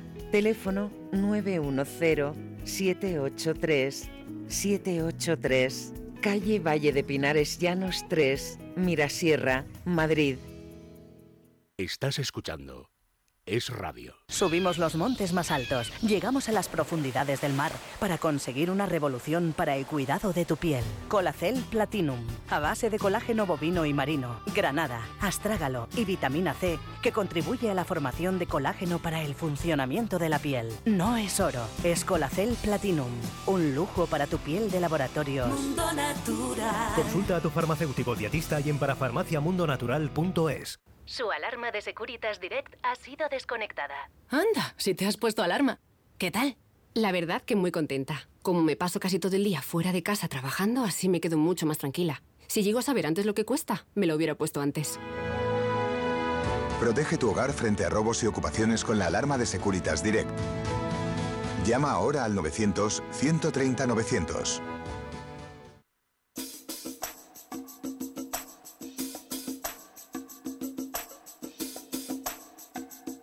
Lo que hay que leer con Mario Noya. Don Mario Noya, ¿qué nos trae hoy como recomendación de lectura? Pues mire, eh, don Luis, he puesto una foto en, en Twitter con los libros que tengo en la mesa. Es que se ha traído nada menos que cinco. Sí, es que me han llegado Cocina de autor, recetas para amantes de la lectura. de- en Ladera Norte, Indomables, 10 mujeres frente al feminismo hegemónico, también en Ladera Norte, y Tierra de los Hombres de Antoine de Saint-Exupéry, también en Ladera Norte.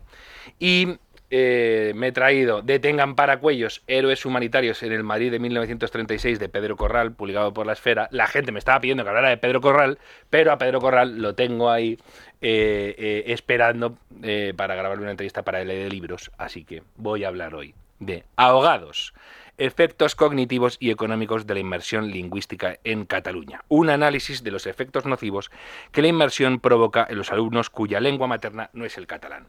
Este es el título y el subtítulo eh, de la obra firmada por Félix López y publicada por Deusto. Crucial.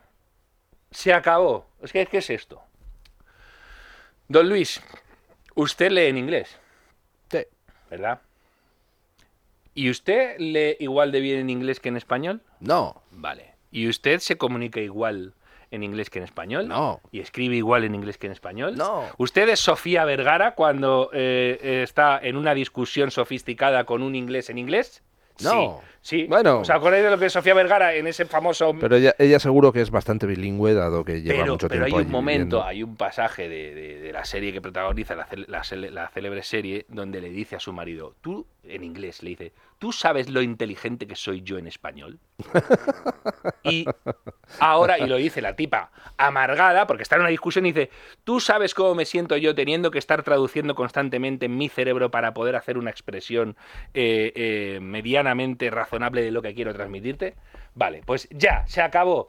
Cuando tú a un niño en España, en España, le dices, no, mira, en tu lengua no hagas los ejercicios, los exámenes y no aprendas en estos idiomas, lo que estás haciendo no es, mira, y es una crítica que tengo que hacer a este título, no, no lo estás ahogando, lo estás estupidizando. Es que verdaderamente repercute en el coeficiente intelectual de esta gente. De esta gente Y en sus sometida posibilidades de desarrollo a esta profesional. ingeniería infame, efectivamente. Don Luis, ¿se imagina que usted en la carrera, eh, usted estudió una María, ingeniería de telecomunicaciones? ¿Se imagina que le obligaran a hacer los exámenes en catalán? ¿Por el hecho de que vive en Cataluña? Bueno, pues no se imagine, es que esto es lo que pasa en Cataluña. Y los indecentes, los indeseables, los miserables que han perpetrado esta política, encima son escoria de la tierra, por decirlo suave como me gusta a mí hablar, porque además hacen estos discursos de los charnegos es que la verdad es que son medio tontos, se ríen de ellos. Eh, si os fijáis, estos humoristas catalanes tan... Pero tan- luego, pero luego llevan a sus hijos a colegios donde estudien en inglés, en español, etcétera, Claro, etcétera. pero porque, pero don Luis, ¿en qué? eh, ¿Pero qué dicen al final? No, mira, si es que no, es que estos valen para, son graciosos, los españoles son graciosos, los charnegos estos son muy simpáticos, pero bueno, que pongan un bar de tapas, que pongan un bar de tapas. Para esto dan. Oye, miserables, es que estáis condenando a la gente a reducir sus capacidades intelectuales porque les obligáis a ser eh, sutiles, técnicos, específicos, en- con una lengua que no es la suya. Y no están en Albania, Es están en su país. con una lengua que no es la suya, pero que da la casualidad que es la lengua mayoritaria de los catalanes. Claro. Porque recordemos que según los datos de la propia Generalidad de Cataluña, 57% de los catalanes se autoidentifica como castellano hablante frente a un 32% de catalanes que se i- autoidentifica como catalano hablante. Claro. Y lo más miserable de todo es esa izquierda asquerosa que teniendo sus votos en los barrios Exacto. obreros castellanohablantes se dedica a defender el supremacismo lingüístico de los señoritos de la burguesía catalana. Mira, eh, eh, mire, don Luis, aquí eh, Félix López además dice una cosa muy interesante. Félix López dice, bueno, es que yo doy clases en, en másters a ejecutivos eh, y eh, a ejecutivos españoles y a- hay másteres en los que solo se da en inglés. Y dice, bueno, es que aprenden menos. Gente que ya tienen dominio del inglés, aprenden menos.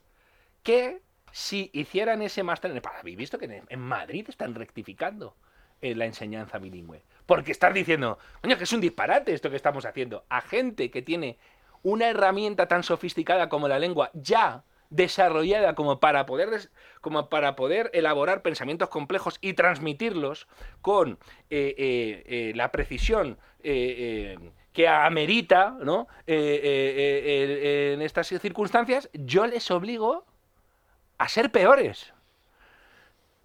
Y en este libro Félix López dice también, hace una interpelación a los profesores también, dice, o sea, sois conscientes de que estáis estupidizando a los que más necesidad tienen de que la escuela sea el ascensor social. Y lo estáis haciendo deliberadamente. Hay muchos que dicen, no, hombre, pero estos son mandados.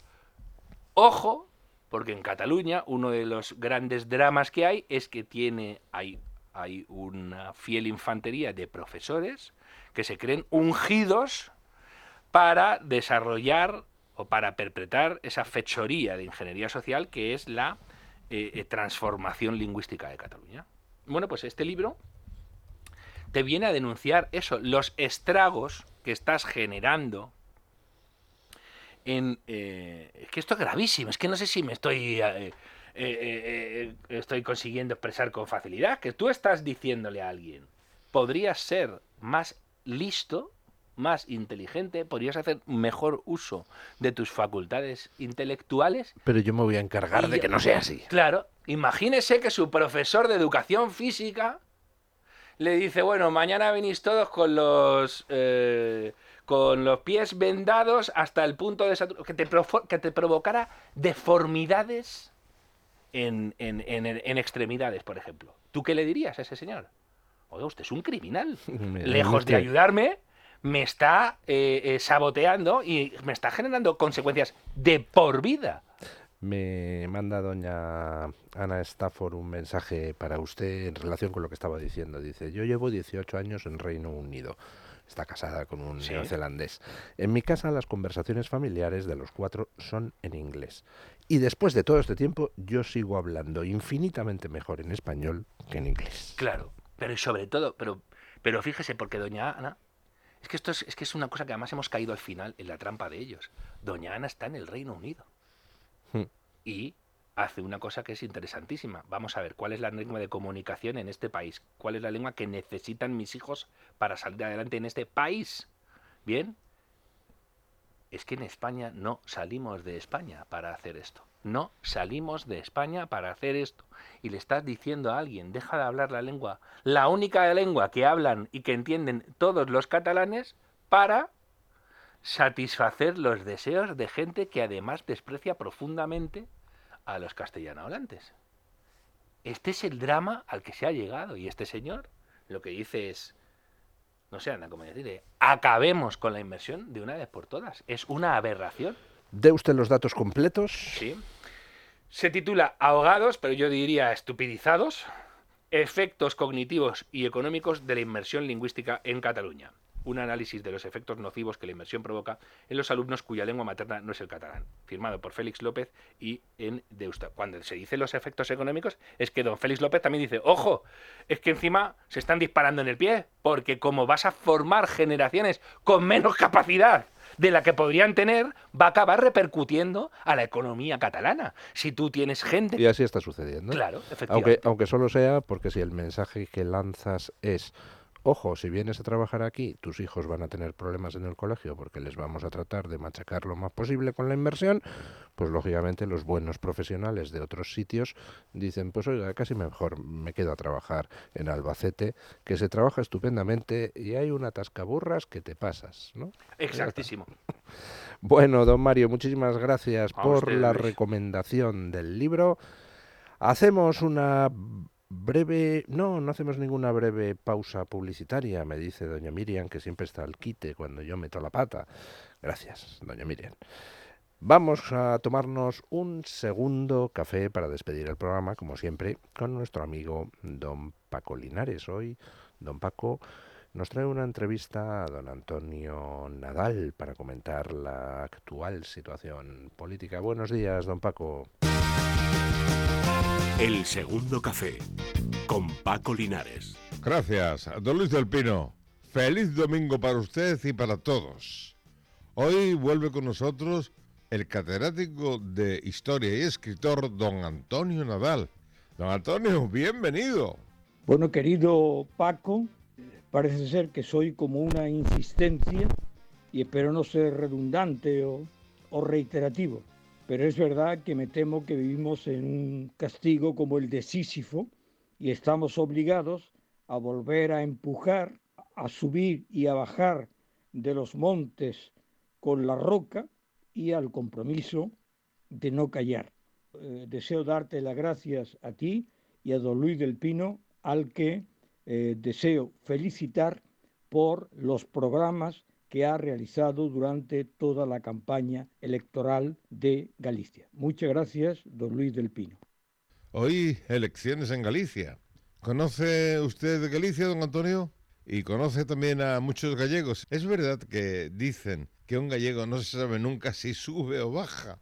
Don Antonio, los gallegos tienen fama de emigrantes. De hecho, a los españoles, seamos de donde seamos, nos llaman gallego en muchas partes de Hispanoamérica, como en Argentina, donde la ciudad de Buenos Aires, por poner un ejemplo, la llaman la quinta provincia gallega. Sin embargo, por esos lugares todo el mundo, en el idioma que se entiende, es en el español, castellano.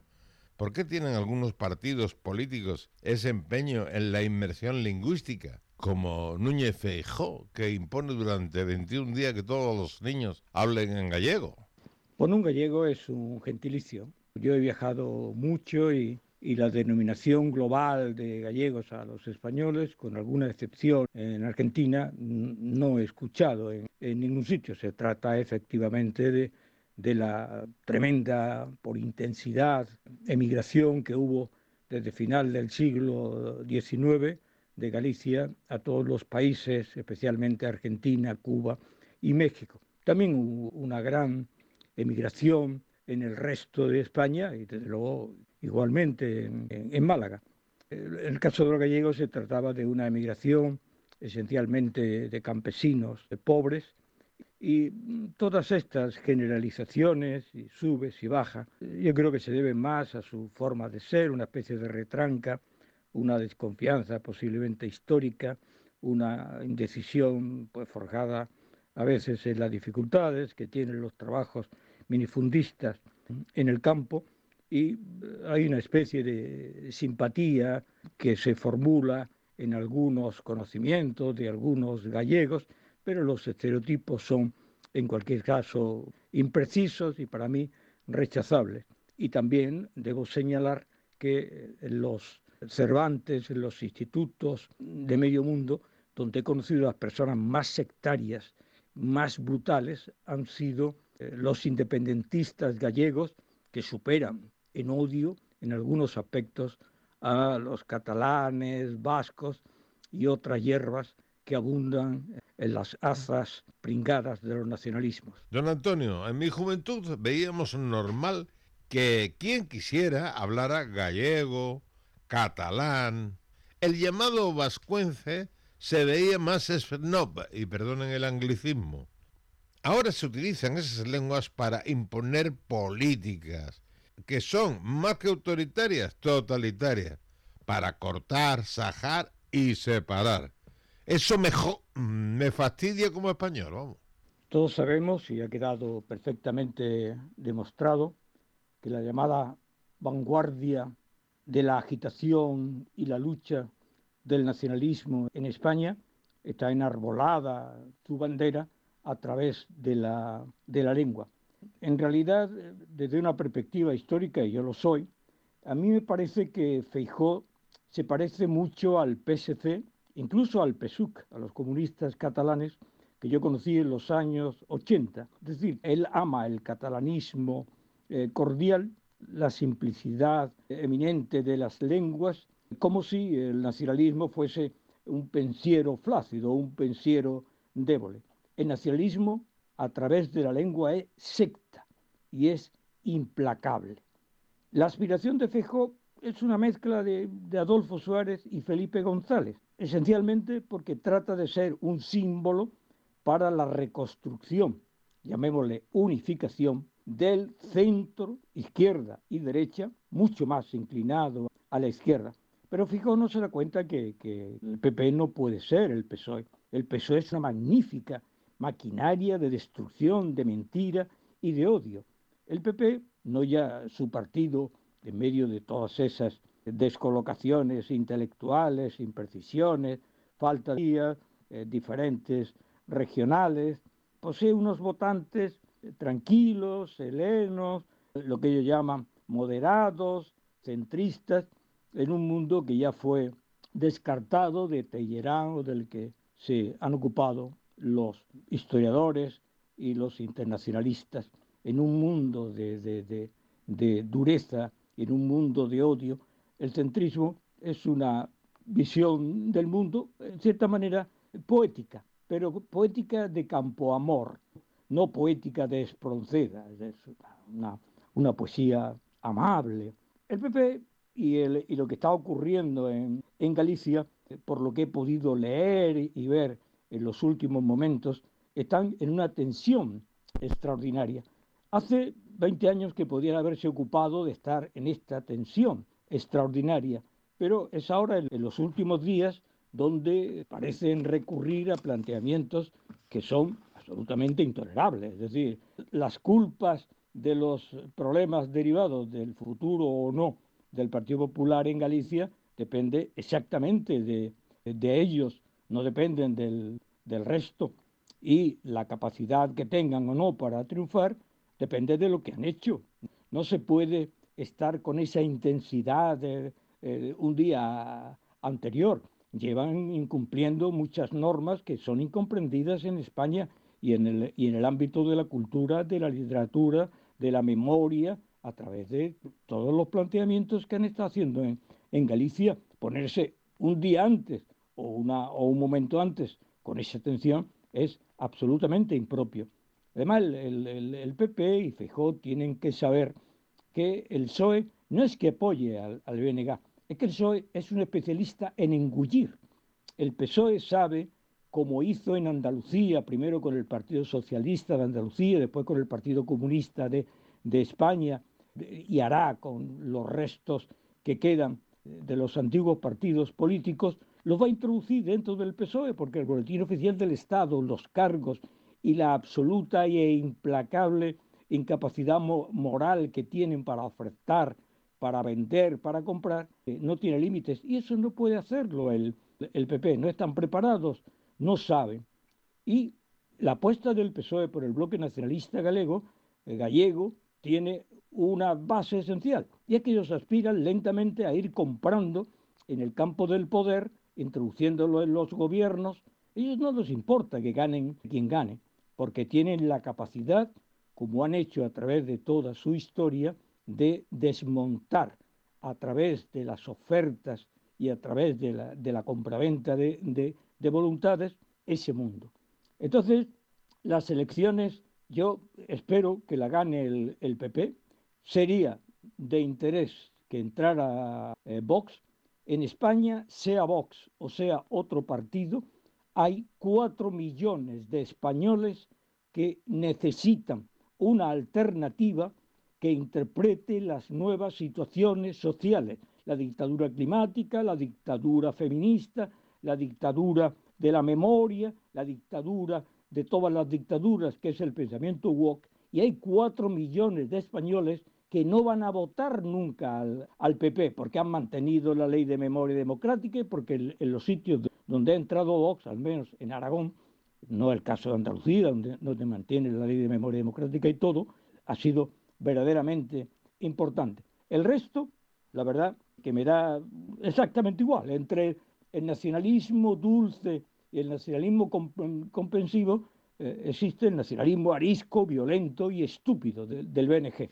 Pero supongo que ahí tendrán un gran éxito. Y como dije en el introito, resistencia, valentía contra la tiranía que se plantea de la izquierda woke y del nacionalismo lindando con el terrorismo. Y eso hacerlo, como decía César, a magnis itineribus, y viva la poesía, y rescatemos el Ars Amandi de Ovidio y al gran Giacomo Casanova, conquistemos la poesía y derrotemos la miseria, y que nadie se ponga nervioso un día antes. Las tareas se hacen con tiempo. Don Antonio Nadal, siempre es un placer tomarse este segundo café mañanero con usted. Así que hasta pronto, espero, ¿vale? Pues mis queridos amigos, Paco, Luis, hasta pronto y, seguiremos en la trinchera. El porvenir de, de España es dramático, pero frente al dramatismo, la conciencia y el combate. Que cada cual vote hoy lo que crea que es mejor y hasta la semana que viene. Muchísimas gracias, don Paco Linares. Muchísimas gracias, don Antonio Nadal. Muchísimas gracias a ustedes, queridos oyentes, por estar un fin de semana más al otro lado de las ondas. No saben cuánto valoro su presencia, de verdad. No es una manera de hablar. Esperamos que hayan disfrutado con el programa, esperamos que les hayamos hecho pensar si no están de acuerdo con lo que decimos. No siempre tenemos razón, a veces nos equivocamos, yo también. Eh, pero bueno, yo digo lo que opino y, ustedes pues ya juzgarán cada uno como le dé la gana. Les dejo con Es la mañana del fin de semana, con María Díaz Rovira, con Jaime Segalés con doña Alicia Parente, que ya la veo ahí al otro lado del cristal. Y hasta la semana que viene. Un abrazote.